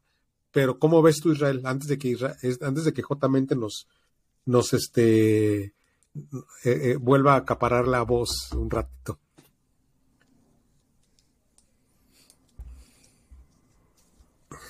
Eh, bueno, lo, interesante entonces, dándole peso a la, premisa del Kibalión, todo es mente y todo es vibración, a final de cuentas, si todo es mente y todo es vibración, lo demás sale sobrando, ¿no? Son simplemente eh, máscaras o etiquetas o trajes, eh, lo que queramos llamar, ¿no? Que, que eh, sí creo que es lo que realmente importa. sin embargo, tratando de, también hacer un poco de contrapeso, en el esoterismo hay muchas cosas que sí son físicas o que de alguna manera físicamente las tenemos que entender. A lo mejor lo podemos llevar allá. Quizá es simplemente que no conozco todas las características. Mira, ah, la posición de Víctor nos dice, a lo mejor hoy estamos ya transhumanizados de un simio. A lo mejor éramos simios y nos transimiamos a un humano. Y los humanos se van a transhumanizar a un ciberdroide, a un avatar. Entonces lo que está diciendo Víctor es que si hiciéramos el reloj para atrás, nos encontraríamos nosotros en el metaverso y diríamos, ¿qué hacemos aquí? Y voltaríamos todos para atrás y diríamos, ah, venimos de un humano, nos transhumanizamos. Y todos los humanos ya volteamos para atrás y dijimos, ah, cabrón, ¿de dónde venimos? De un simio. Nos transimiamos. Y el simio volteó para atrás y dijo, ah, cabrón, ¿de dónde vengo? Y resultó que venía de un acuático y se transacuático para ser simio. Y el acuático dijo, ¿de dónde venimos? Y el acuático descubrió que venía del lobo, del caldo primordial. Entonces creo que lo que está diciendo Víctor es que cada etapa evolutiva se le puede llamar trans. Y en este caso, los humanos vamos a transhumanizar al web 3.0. Y lo compara con la reencarnación. ¿Es correcto, Víctor? Ok. Ahora, ¿puedo, ¿puedo presentar pruebas en contra de la reencarnación? No, no puedo, no hay. ¿Puedo demostrar pruebas en contra de la transhumanización? No, no hay. Nadie se ha transhumanizado todavía. Yo no sé si alguien haya reencarnado aún. Según esto, todos reencarnamos y según esto tenemos memorias de nuestras vidas pasadas que podemos accesar por medio de los, de los códigos akáshicos y de ahí podemos ver que éramos en las otras vidas. No sé. Yo he estudiado el código akáshico, he intentado accesar mi código akáshico la verdad es me hice una chaqueta mental y ya nada más, o sea, no, no pasó nada. No quiero decir que con que yo no lo haya experimentado no exista. No tengo prueba de ello. Entonces, no tengo prueba de la reencarnación, no tengo prueba del espíritu del alma, no tengo prueba de nada de eso. De lo único que tengo prueba es que al humano, si le pones anestesia, queda inconsciente al humano. Si le cortas la médula espinal, queda inconsciente. Al humano, si le quitas el oxígeno, queda inconsciente. Y en un estado de inconsciencia, el humano no sabe ni quién es ni qué hay alrededor, pero no está muerto. En el estado de muerte, no nada más es de no conciencia, es de no vida. Es decir, el cuerpo muere y lo que sea que es la conciencia también. No sabemos qué es la conciencia. No tenemos idea aún qué es la conciencia, dónde radica. Cuando la ciencia puede explicar dónde está la conciencia, se acabarán las chingaderas de la reencarnación y los viajes astrales y bla, bla, bla. Hoy sabemos que podemos alterar la conciencia Hoy sabemos que con electrodos podemos hacer que un humano tenga una experiencia espiritual y religiosa. Hoy sabemos que ciertas drogas pueden provocar placer, pueden provocar paranoia, terror. Lo sabemos y las usamos. Sabemos que la conciencia es frágil. Sabemos que la memoria es frágil. Y sabemos que nos podemos confundir estando conscientes. No podemos confiar en la memoria, porque la memoria hace sus chingaderas para cambiar la realidad. No podemos confiar en nuestros sentidos para entender la realidad, porque la alteran.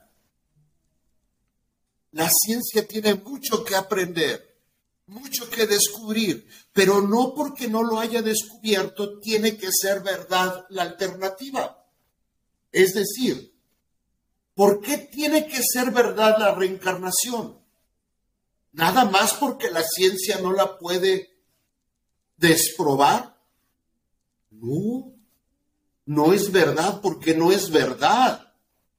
Sabemos que no reencarnamos, porque todos los que dicen que reencarnan bien chingones fueron nobles de otra época, reyes de otra época, princesas de otra época. ¿Por qué eh, nadie eh, fue? Déjame decirte que yo cuando hice, cuando alguna vez eh, me acordé ahorita, este, cuando una, un psicólogo me hizo una regresión, este, lo que yo recuerdo de la regresión no fue, no fue un príncipe o una madre de esas, ¿eh?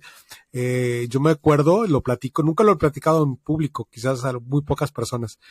Este, yo me vi como esclavo en, en la época eh, de cuando tenían los esclavos acá a la zona del Caribe. Este, y yo era, yo era un, esclavo, un esclavo africano y, y, y, llegué a matar gente con mis manos. Es lo que yo vi en esa regresión y hasta ahí lo dejo. Y a mí sí me impresionó. Este, hice, hice un, y las veces que a mí me hicieron un tres veces he hecho regresiones, no han sido, ni me, ni me he visto en, en como rey, ni como eh, Cleopatra, güey, como por ahí una vez vi un video en TikTok de una chava que, se, que era Cleopatra, güey, unas mamás así. No, güey, yo las veces que, que yo, que, que yo, que yo he hecho ese experimento de regresión, ha sido en procesos traumáticos, ¿eh? realmente ha sido procesos traumáticos de mi lado. Pero bueno. Ahora, ¿quién puede comprobar tu regresión? Pues nomás tú. Mi, hermana, mi hermana hizo una regresión a ser una victoriana, no sé qué princesa victoriana, Catarina de no sé qué. Yo le hice la regresión a mi hermana. ¿Ok? Luego yo me hice una regresión a mí y salí náufrago. O sea, qué jodido pudo haber existido. Por lo, por lo menos eras esclavo y matabas gente. Yo náufrago, güey. Perdí mi pinche barco y todo con el barco me quedé solo en una pinche isla. Por náufrago, güey. Bueno, ahora, ¿qué estaba pasando en mi vida cuando hice esa regresión? Se, de, se acababa de morir el amor de mi vida nos íbamos a comprometer, el 9 de enero del 2010 y ella falleció el 8 de enero. Claro que yo era un náufrago cuando hice esa reflexión, esa regresión. No mames, güey, no tenía sentido mi vida. Perdí mi barco, perdí mi futuro, perdí mi añoranza, perdí mis sueños. Estaba náufrago solo. Y claro, cuando me hicieron la regresión para salir de mi trauma, salió un náufrago me hacen la regresión ahora y voy a salir el rey del web 3.0. ¿Sí me explico? ¿Quién sabe qué habrás andado pasando por tu vida para que hayas soñado que eras un esclavo? Pero me gustaría saber el contexto de tu vida y entender cómo En otra reflexión que tuve, era monje en un, en un convento en el, medio, en, el, en el medievo. Este, no lo sé, a lo mejor era digno de platicarlo en, este, no sé si ahorita o en otro episodio. Tengo que hacer una escala técnica porque mis riñones me dicen que tengo que ir al baño. Los dejo con la palabra tantito. Adelante, adelante. Israel. Estas regresiones, a lo mejor es la transhumanización, pero hacia atrás, ¿no? Somos lo que queremos ser o decimos que fuimos lo que quisimos haber sido, ¿no? Acuérdate que la historia la platica el que la gana. Sí, claro. Y el, Todas las mujeres que me han dicho que les hicieron regresiones, todas fueron Cleopatra. Pues qué chingón, güey. Pues si hubiera tantas Cleopatras en la historia, no había sabido una y la mataron por pendeja. Entonces no era tan lista. Mira, lo que yo creo que nos va a pasar, y yo te urjo para que te subas al web 3.0 porque es adaptivo. O sea, este rollo, te pones los, los lentes Y no creas que ya llegaste aquí, no, güey. Te mareas, me andaba vomitando, ah, y, luego necesitas acostumbrarte porque sudas con los lentes. Espero que vayan cambiando la tecnología. Hoy es una hueva entrar al web 3.0. Para darte una idea, te pones tus pinches lentes, pero como no puedes traer lentes dentro de los lentes, si no compras unos lentes para los lentes, entonces tienes que quitar los lentes. Te pones el visor y ya que entraste al visor te dice, no sé, vas a entrar a un sitio. Te dice, tienes que registrarte, regístrate con tu móvil. Tienes que quitar el visor, registrarte con el móvil, poner, pero si usas lentes, ahora quítate el visor, ponte los lentes, regístrate el móvil, quítate los lentes, ponte el visor. No, es un pinche pedo. Lo odié. Uno. Dos. Pesta el visor. No es lo mismo traer lentes o audífonos a traer una chingadera que te está jalando el cuello para abajo. Entonces llega un momento en que te, te cala el cuello. Lo otro, si estás sentado, pues nomás te mueves así, esa es toda tu experiencia. Pero si estás parado, tienes una experiencia total. El problema es que necesitas mucho espacio. O sea, no es mamada, es de neta. Necesitas 4x4 y poca gente tiene un 4x4 disponible para hacer eso. Si quieres tener la experiencia de poder moverte, caminar, dar la vuelta, a ver, si te vas a sentar, pues sí está bien, pero es muy cansado estar sentado. Y luego te ponen controles en las manos. Y como no puedes ver los pinches dedos, pues ahí estás atinándole. Si jugaste bien Nintendo, los pulgares te van a servir con madre, pero si no, tienes que estarle adivinando cuál es cuál. Y luego, si te tiembla tantito la mano, para atinarle a los pinches botones, porque con el control le tienes que atinar al botón. Y entonces está, y la atinas y cuando le picas se te jala para arriba y ya no le picaste entonces, todo ese proceso de adaptación hace que avientes las chingaderas y digas a la madre, no. Regresas, te las pones, te mareas y dices, puta, ya me acordé por qué no entraba esta madre. Ando vomitando otra vez. Son como, yo aguanto 20 minutos máximo. Y ya que estás adentro, te aborda gente para saludarte, pero son trabajadores del metaverso. Entonces te sientes así como que en la escuelita. Y mira, ven, y pícala aquí, y pícala allá, y puedes hacer esto, y está muy chingón.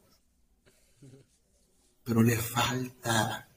Y luego entras a un juego y están chingos de huercos, por la voz los oyes, que se mueven como si fueran pinches dioses en el juego y entonces me pasan la pelota y yo no sé qué hacer con la pelota y para cuando sé qué hacer ya me la quitó el pendejo. Y, y entonces te frustra y lo tiras y dices, no quiero estar ahí y regresas. Entonces es un proceso de adaptación. Yo tengo 50 años. Yo fui gamer de one joystick y un botón, Atari.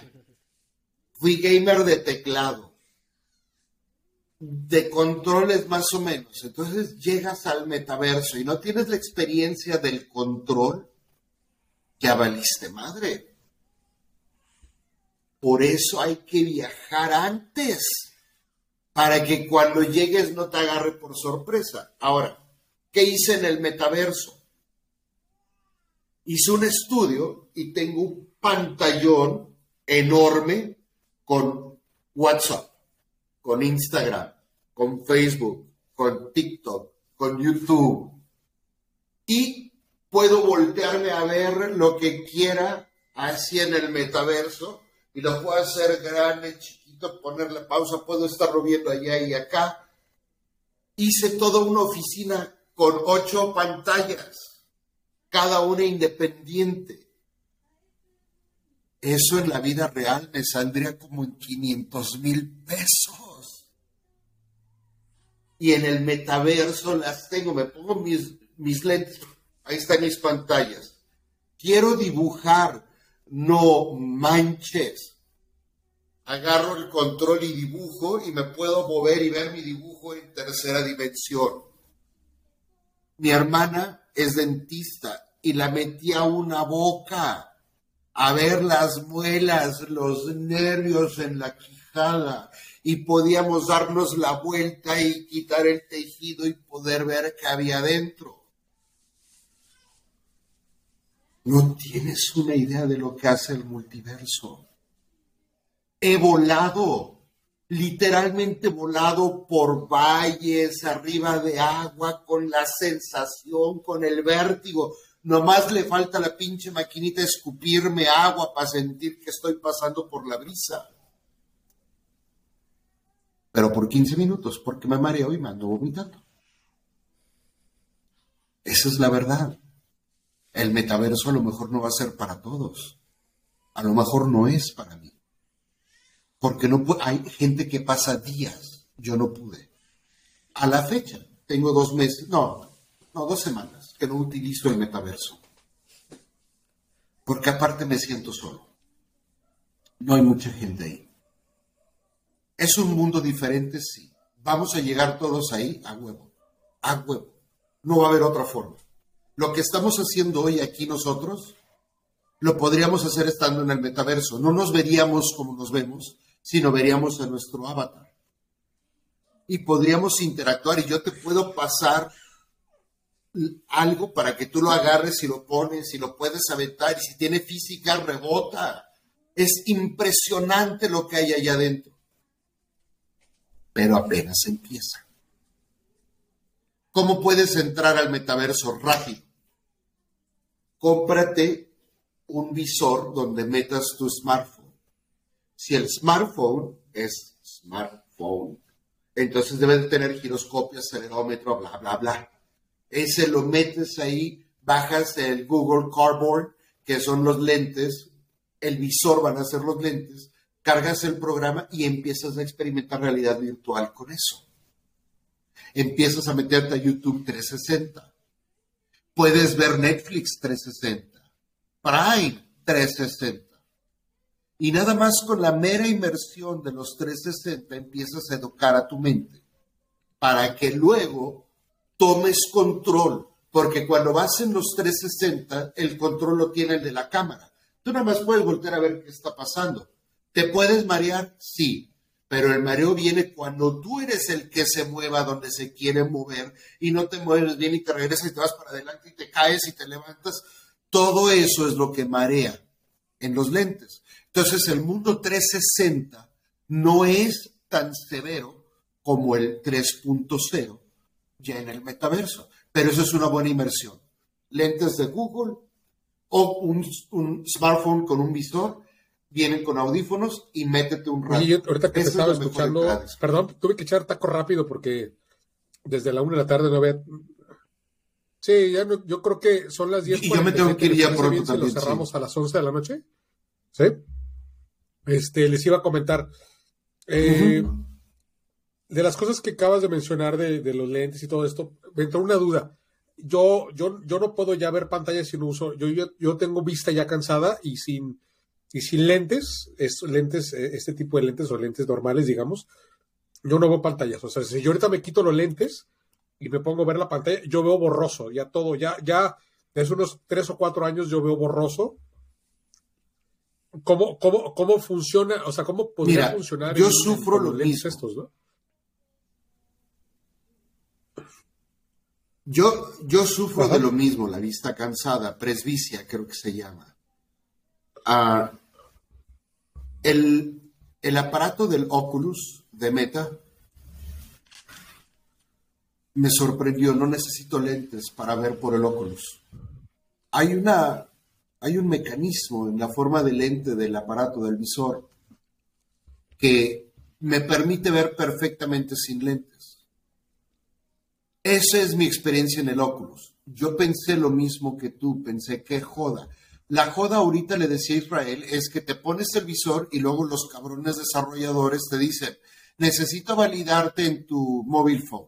Y entonces te tienes que quitar el visor, ponerte los lentes, ver el celular, hacer la eh, validación. Eh, pero eso es lo que, es también lo que te quería entender hace rato. Cabrones, porque no o sea, yo entiendo que hay un sentido de urgencia de brincarnos al web 3.0.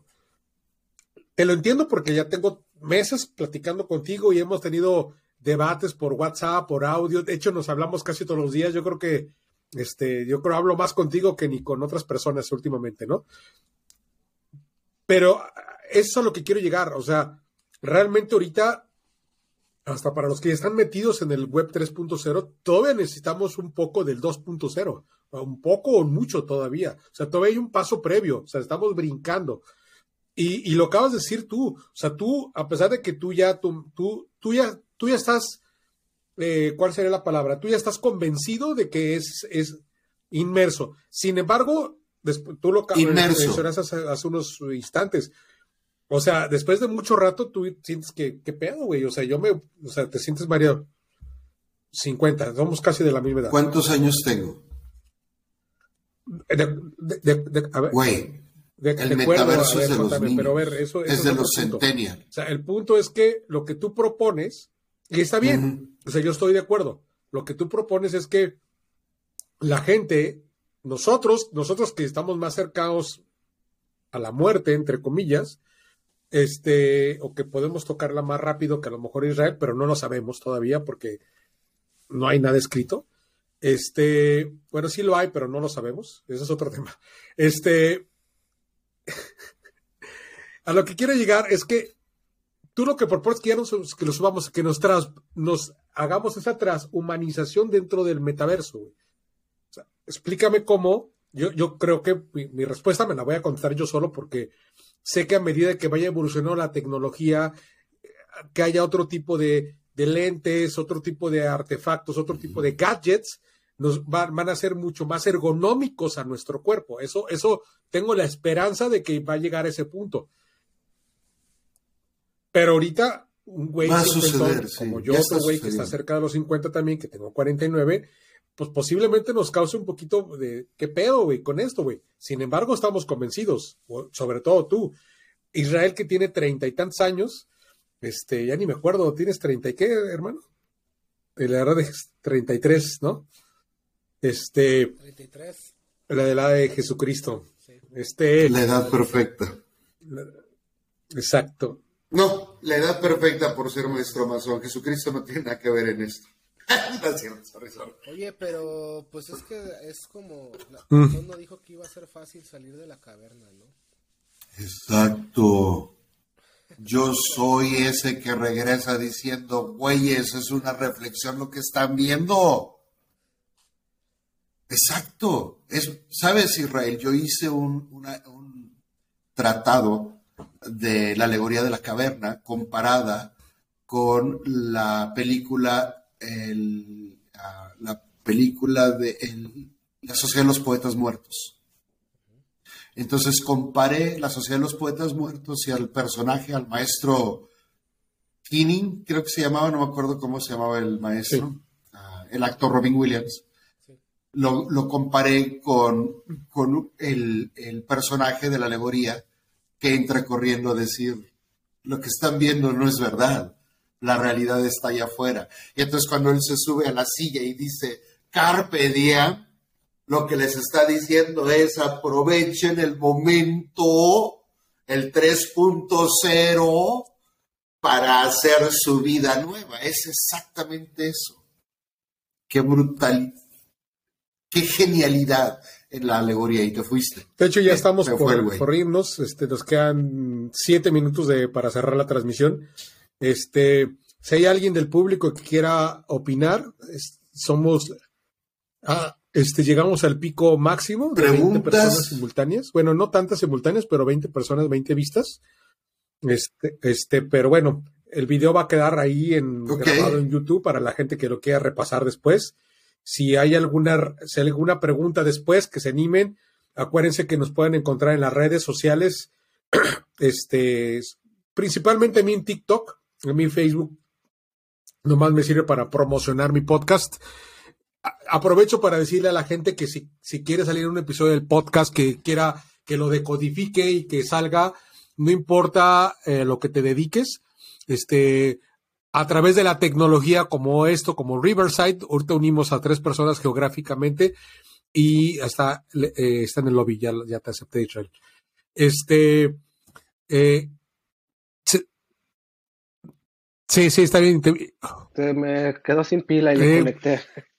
Les decía a la gente que quiera participar en un episodio del podcast, están invitados, mándenme un correo, búsquenme en TikTok, mándenme un mensaje, mándenme un mensaje a victorhc.gmail.com. Con gusto, este, calendarizamos un episodio. Este, hay un episodio pendiente, entre tú y yo, acuérdate, solos, que ya tenemos un tema ahí de hablar de, de hablar de las, este, un poco de la educación, un poco de las ingenierías, de las ciencias, sobre todo, tenemos ahí un tema que queremos tocar. Este, ya hemos tenido episodios JM y yo eh, en, lo particular. Hay mucho material de JM en el, en el canal y hay mucho canal que vamos a seguir subiendo. Hay, hay material que vamos a subir próximamente de una mesa redonda que tuvimos cuatro hermanos. Este, hay uno que hicimos hace dos meses con el buen Nefi, que lo voy a subir en diciembre como especial de diciembre, porque es un, salimos los cuatro y sale Nefi. No es cierto, no sale Israel, sale nada más Nefi, tú y yo y es un episodio grande y es un episodio controversial. Este, y es un chingo de, de, son como tres horas también de contenido. Lo pienso subir en, en, este, en diciembre como especial de Navidad, digámoslo así, eh, o especial de fin de año. Eh, y la gente que quiera participar en el, en, en, en mi conciencia podcast, que la gente que me ha seguido desde el principio, esto empezó muy orgánico, empezó desde mi celular y afortunadamente, este, eh, mi patrocinador, que todavía no lo puedo mencionar porque me dijo que todavía no lo mencione, y que si está viendo el video, tú sabes a quién me refiero, este, ha sido gracias a él a que, a que muchas cosas han, hemos hecho brincos cuánticos tecnológicos para poder llegar de empezar en un celular, en un iPhone 11 y traer ya ahorita equipo. Eh, no tengo un estudio profesional, pero creo que lo que tenemos ahorita es semiprofesional y, y, faltan, y faltan muchas cosas que vamos a hacer. Tenemos un proyecto bien interesante, Israel, JM y yo, y me atrevo a decir Israel porque él no lo sabes, Israel, y, y la, lástima que Nefi no está conectado, pero, pero desde que conoció JM a Israel y a Nefi, no, no, no se conectó Emilio, pues yo lo conozco Emilio como es, pero bueno, ojalá el día un día se conecte. Este, eh, me dijo JM, o sea, este chavo tiene que estar dentro del portal. Digo, sí, la verdad es que eh, Israel, yo le te tengo, tú sabes el cariño que te tengo, güey, no, no es adulación, es, es, genuinamente cariño que te tengo. Hace rato escuché que estaba tu primogénito ahí y, me dio mucha risa porque me recordó el, episodio que hicimos hace como un mes, un mes más o menos, que sale, sale la voz del niño y cada vez que sale tu hijo en, en, en algo nos da buena señal me va, pinche JM me va ahorita a crucificar porque este, no creen esas cosas, yo lo sé, güey, pero alguien lo tiene que hacer encabronar, alguien lo tiene que hacer encabronar. El mm. cabo es bien fácil. El cabo es bien mm. fácil hacerle encabronar a JM, la cosa más fácil que hay mm. sobre la tierra. Este. nomás, no, nomás hable de Dios y me encabrona. Este, oye, alguien escribió, este, Alejandro, que tú lo conoces, este, Juan, este, escribió, la pandemia sería una especie de filtro, por eso se partió la madre. ¿Te ves? Así lo escribió tal cual, si no lo están leyendo. Ah, ah, sí, sí, lo que pasa es que supuestamente Eugenio Derbez estaba utilizando un visor cuando dio un mal paso, cayó por las escaleras, pero como traía el visor no vio por dónde iba y pegó el codo y el codo atravesó el hombro y lo pulverizó. Entonces, supuestamente, Eugenio Derbez se ah, accidentó por utilizar un óculos. Y era lo que les estaba diciendo. Si no tienes un espacio por lo menos de 3x3 libre, siéntate. Porque parado es una experiencia totalmente distinta e inmersiva. Ah, y lo otro que estaba diciendo de la pandemia como filtro, uh, Es, muy buena pregunta la de Alex, porque cae en un nivel de conspiración. Y ahí es donde podríamos meter un poquito de carnita a comer y decir, ¿no piensas que los gobiernos nos empujaron a tener un primer ensayo virtual? Porque la transición fue muy rápida. Prácticamente de un día para otro ya estábamos en clases virtuales, todo el mundo tenía una computadora, todo el mundo se podía conectar. Para el final de la pandemia ya todos eran expertos en Zoom o Webex o lo que sea. Entonces sí, pudo haber sido un ejercicio, un ensayo. A lo mejor uno de los quién. ¿Y quién controla los gobiernos? Los corporativos. Ahí lo dejo. Van a terminar. entrando en temas conspiranoicos. Ahí lo, ahí lo dejo. Ya, van a, ya son las 11 de la noche. No sé si. Espérame, espérame. Espérame. No sé si son los corporativos, porque todavía ah, arriba de los corporativos hay. O reptiloides, ¿no? ¿Cómo le llaman? Ay, güey. Mamones, somos, no son reptiles, son mamones, pero bueno, son otros. A ver, este, antes de, bueno, cerramos. Israel, unas palabras a la audiencia. Antes que nada, ¿esto les parece que cuando volvemos a comprometernos a hacer otro en vivo? ¿Cuándo pueden? Ay, ahorita, mañana. No, pues cuando quieras. Eh, no es cierto, dijiste, dijiste que tienes otras cosas que hacer, no es cierto, güey. Ah, verdad, no, no, digas que, que, le seguimos. Sí, no, ya me tengo que, no, te, te, aviso, te aviso mañana del tema de. Israel, ¿cómo, cómo andas para que tengamos otra sesión de estas? Digo, no hay que ah. hacerlas tan seguido, pero yo creo que una vez cada semana o cada 15 días, ¿tú cómo lo ves esa frecuencia? No, no, ya que no salimos a andros ni fiestas porque ya somos gente de familia. Este, bueno, este, este, este. Ah, no eres pobre, no, no eres pobre. Tienes muchas riquezas. no, pero no te van a gastar en esas este, a lo que a lo que voy, este, entonces les parece bien si podemos hacer un en vivo cada semana. Les voy a ser honesto y que a la gente que nos sigue viendo y que todavía está conectada, que dice esta cosa que hay ya bajó ahorita, pero este sí, sí me ayudaría mucho que se suscribieran. Sí busco, la verdad les voy a decir honestamente, bien transparente, busco mil suscriptores al canal de YouTube. YouTube no me monetiza. Y si buscamos, esto lo hacemos con nuestros bolsillos, ¿eh? o sea, no hay nadie, o sea, realmente mi patrocinador me, me, puso equipo, o sea, me puso equipo tecnológico, pero no, no recibo ningún tipo de, de incentivo económico, o sea, no vivo todavía de esto. Eh, yo todavía tengo que tengo que tirar líneas de código y hacer programas y tengo clientes y proyectos para poder sacar adelante mis demás gastos.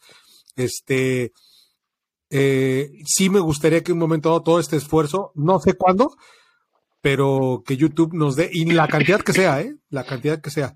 Así que sí les pido nuevamente que nos ayuden a suscribirse al canal. Es, es importante que se suscriban al canal. Este, la forma de colaborar con nuestro movimiento de Portal 10 2022, de la comunidad del portal y del podcast Mi Conciencia, la única forma de colaborar que te estamos pidiendo hoy es a través de compartir la información y de suscribirte y de ayudarnos a tener más suscriptores. Es todo lo que estamos pidiendo a cambio. El esfuerzo que estamos haciendo no es esfuerzo porque amamos lo que hacemos, pero también a veces necesitamos una motivación y cada vez que uno de ustedes se suscribe es como una inyección de motivación para seguir trabajando. Lo que dice Víctor es correcto. Eventualmente monetizaremos de este canal, pero hoy no es nuestra intención, hoy no es nuestra meta. No obstante, también la necesitamos. Entonces, únete, ayúdanos, suscríbete Posteriormente, comparte y comenta, porque cada una de esas tres acciones nos trae más puntitos para el algoritmo del Web 2.0, en donde nos tienen que conocer todos para que cuando pasen al web 3.0. Oye, antes, antes de cerrar, este, se conectó Oscar Vilchis, que lo conocemos. No me había acordado, no me acordaba Oscar Vilchis, se conectó al canal, estaba escribiendo. Es un hermano también, es un tipazo. Hay que invitarlo, Oscar. Dice, la película de la guerra mundial eh, menciona el virus de SARS-CoV-2 y saludos carnales. Es un buen, es un chavo, también está joven y también tiene una historia de vida interesante. Creo que, creo que sería interesante. Si estás escuchando esto, Oscar, en la próxima sesión estás abiertamente invitado para subirte al canal, subirte a Riverside y todas aquellas personas que se quieran entrar y que quieran, y que no le tengan miedo a salir en cámara a verse, aunque seamos, no somos guapos, no vivimos de la belleza física, desafortunadamente, si no, ahorita tuviera 10 mil followers mínimo, ¿no? Pero pues no, güey, no. No. Batallas en el 2.0, porque en el este... 3.0 te vas a poder ver. el punto, el punto en donde me quieres guiar. El punto es, gracias Oscar por conectarte y por suscribirte. Ya me llegó tu notificación de suscripción al canal. Este, pian pianito, ahí vamos, ahí vamos. Este, Israel, ¿quieres mencionar algo? Sí, te parece bien cada semana, ¿verdad? Que nos veamos por acá. Como un impulso. Ok. Sí, sí, está chido. Eh, bueno, yo invito, no sé si hay gente viendo, pero los que estén viendo o los que lo ven después, a que sí mínimo comenten que si se pueden sumar mejor, este, aunque sea a, la plática y al debate y, y, alguien nos tiene que decir que estamos diciendo tonterías o, al menos unirse a las mismas tonterías. Entonces, los invito a que comenten, pregunten y, que hagan un poquito más interactivo el, el, el debate de alguna Aparte ya JM habla mucho, hay que poner otras personas que hablen.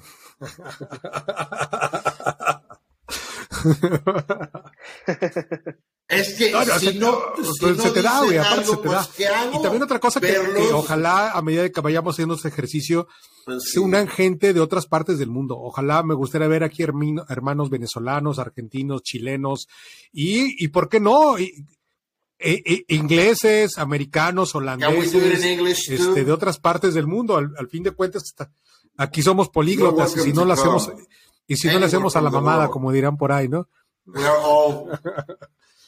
multilingual. No, tampoco, güey. se trata que se suscriba, no que, no que, no que pase lo contrario, hermano, no seas así.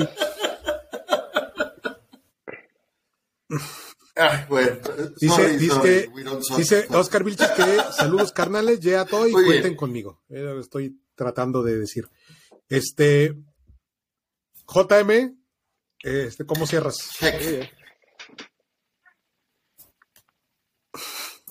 Pues nada vamos más, a estar construyendo los nuevos, las nuevas este, catedrales en, el, en la... Así es, náufrago. Náufrago del 3.0. así, así me siento, fíjate. No fue regresión, fue proyección, no mames. Exacto. Bueno, nos vamos. Yo nada más quiero Reina el silencio, reina vuestras columnas, queridos hermanos. En ambas columnas reina el silencio. Si reina el silencio en ambas columnas, todo lo que queda por hoy es pedirles que propaguen este mensaje por todos lados utilizando el web 2.0 para que nos encontremos en el web 3.0 pronto, al sonido del maíz de los trabajos. Y perfectos.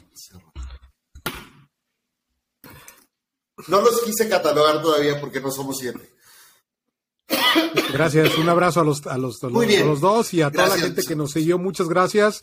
Eh, tuvimos un total de 20 visitas durante estas casi dos, dos horas de transmisión. Muchas gracias a todos y esperemos que sigan viendo el video que va a estar en el canal. Gracias a todos. Bye bye. Bye. Bye bye. Nos vemos. Bye.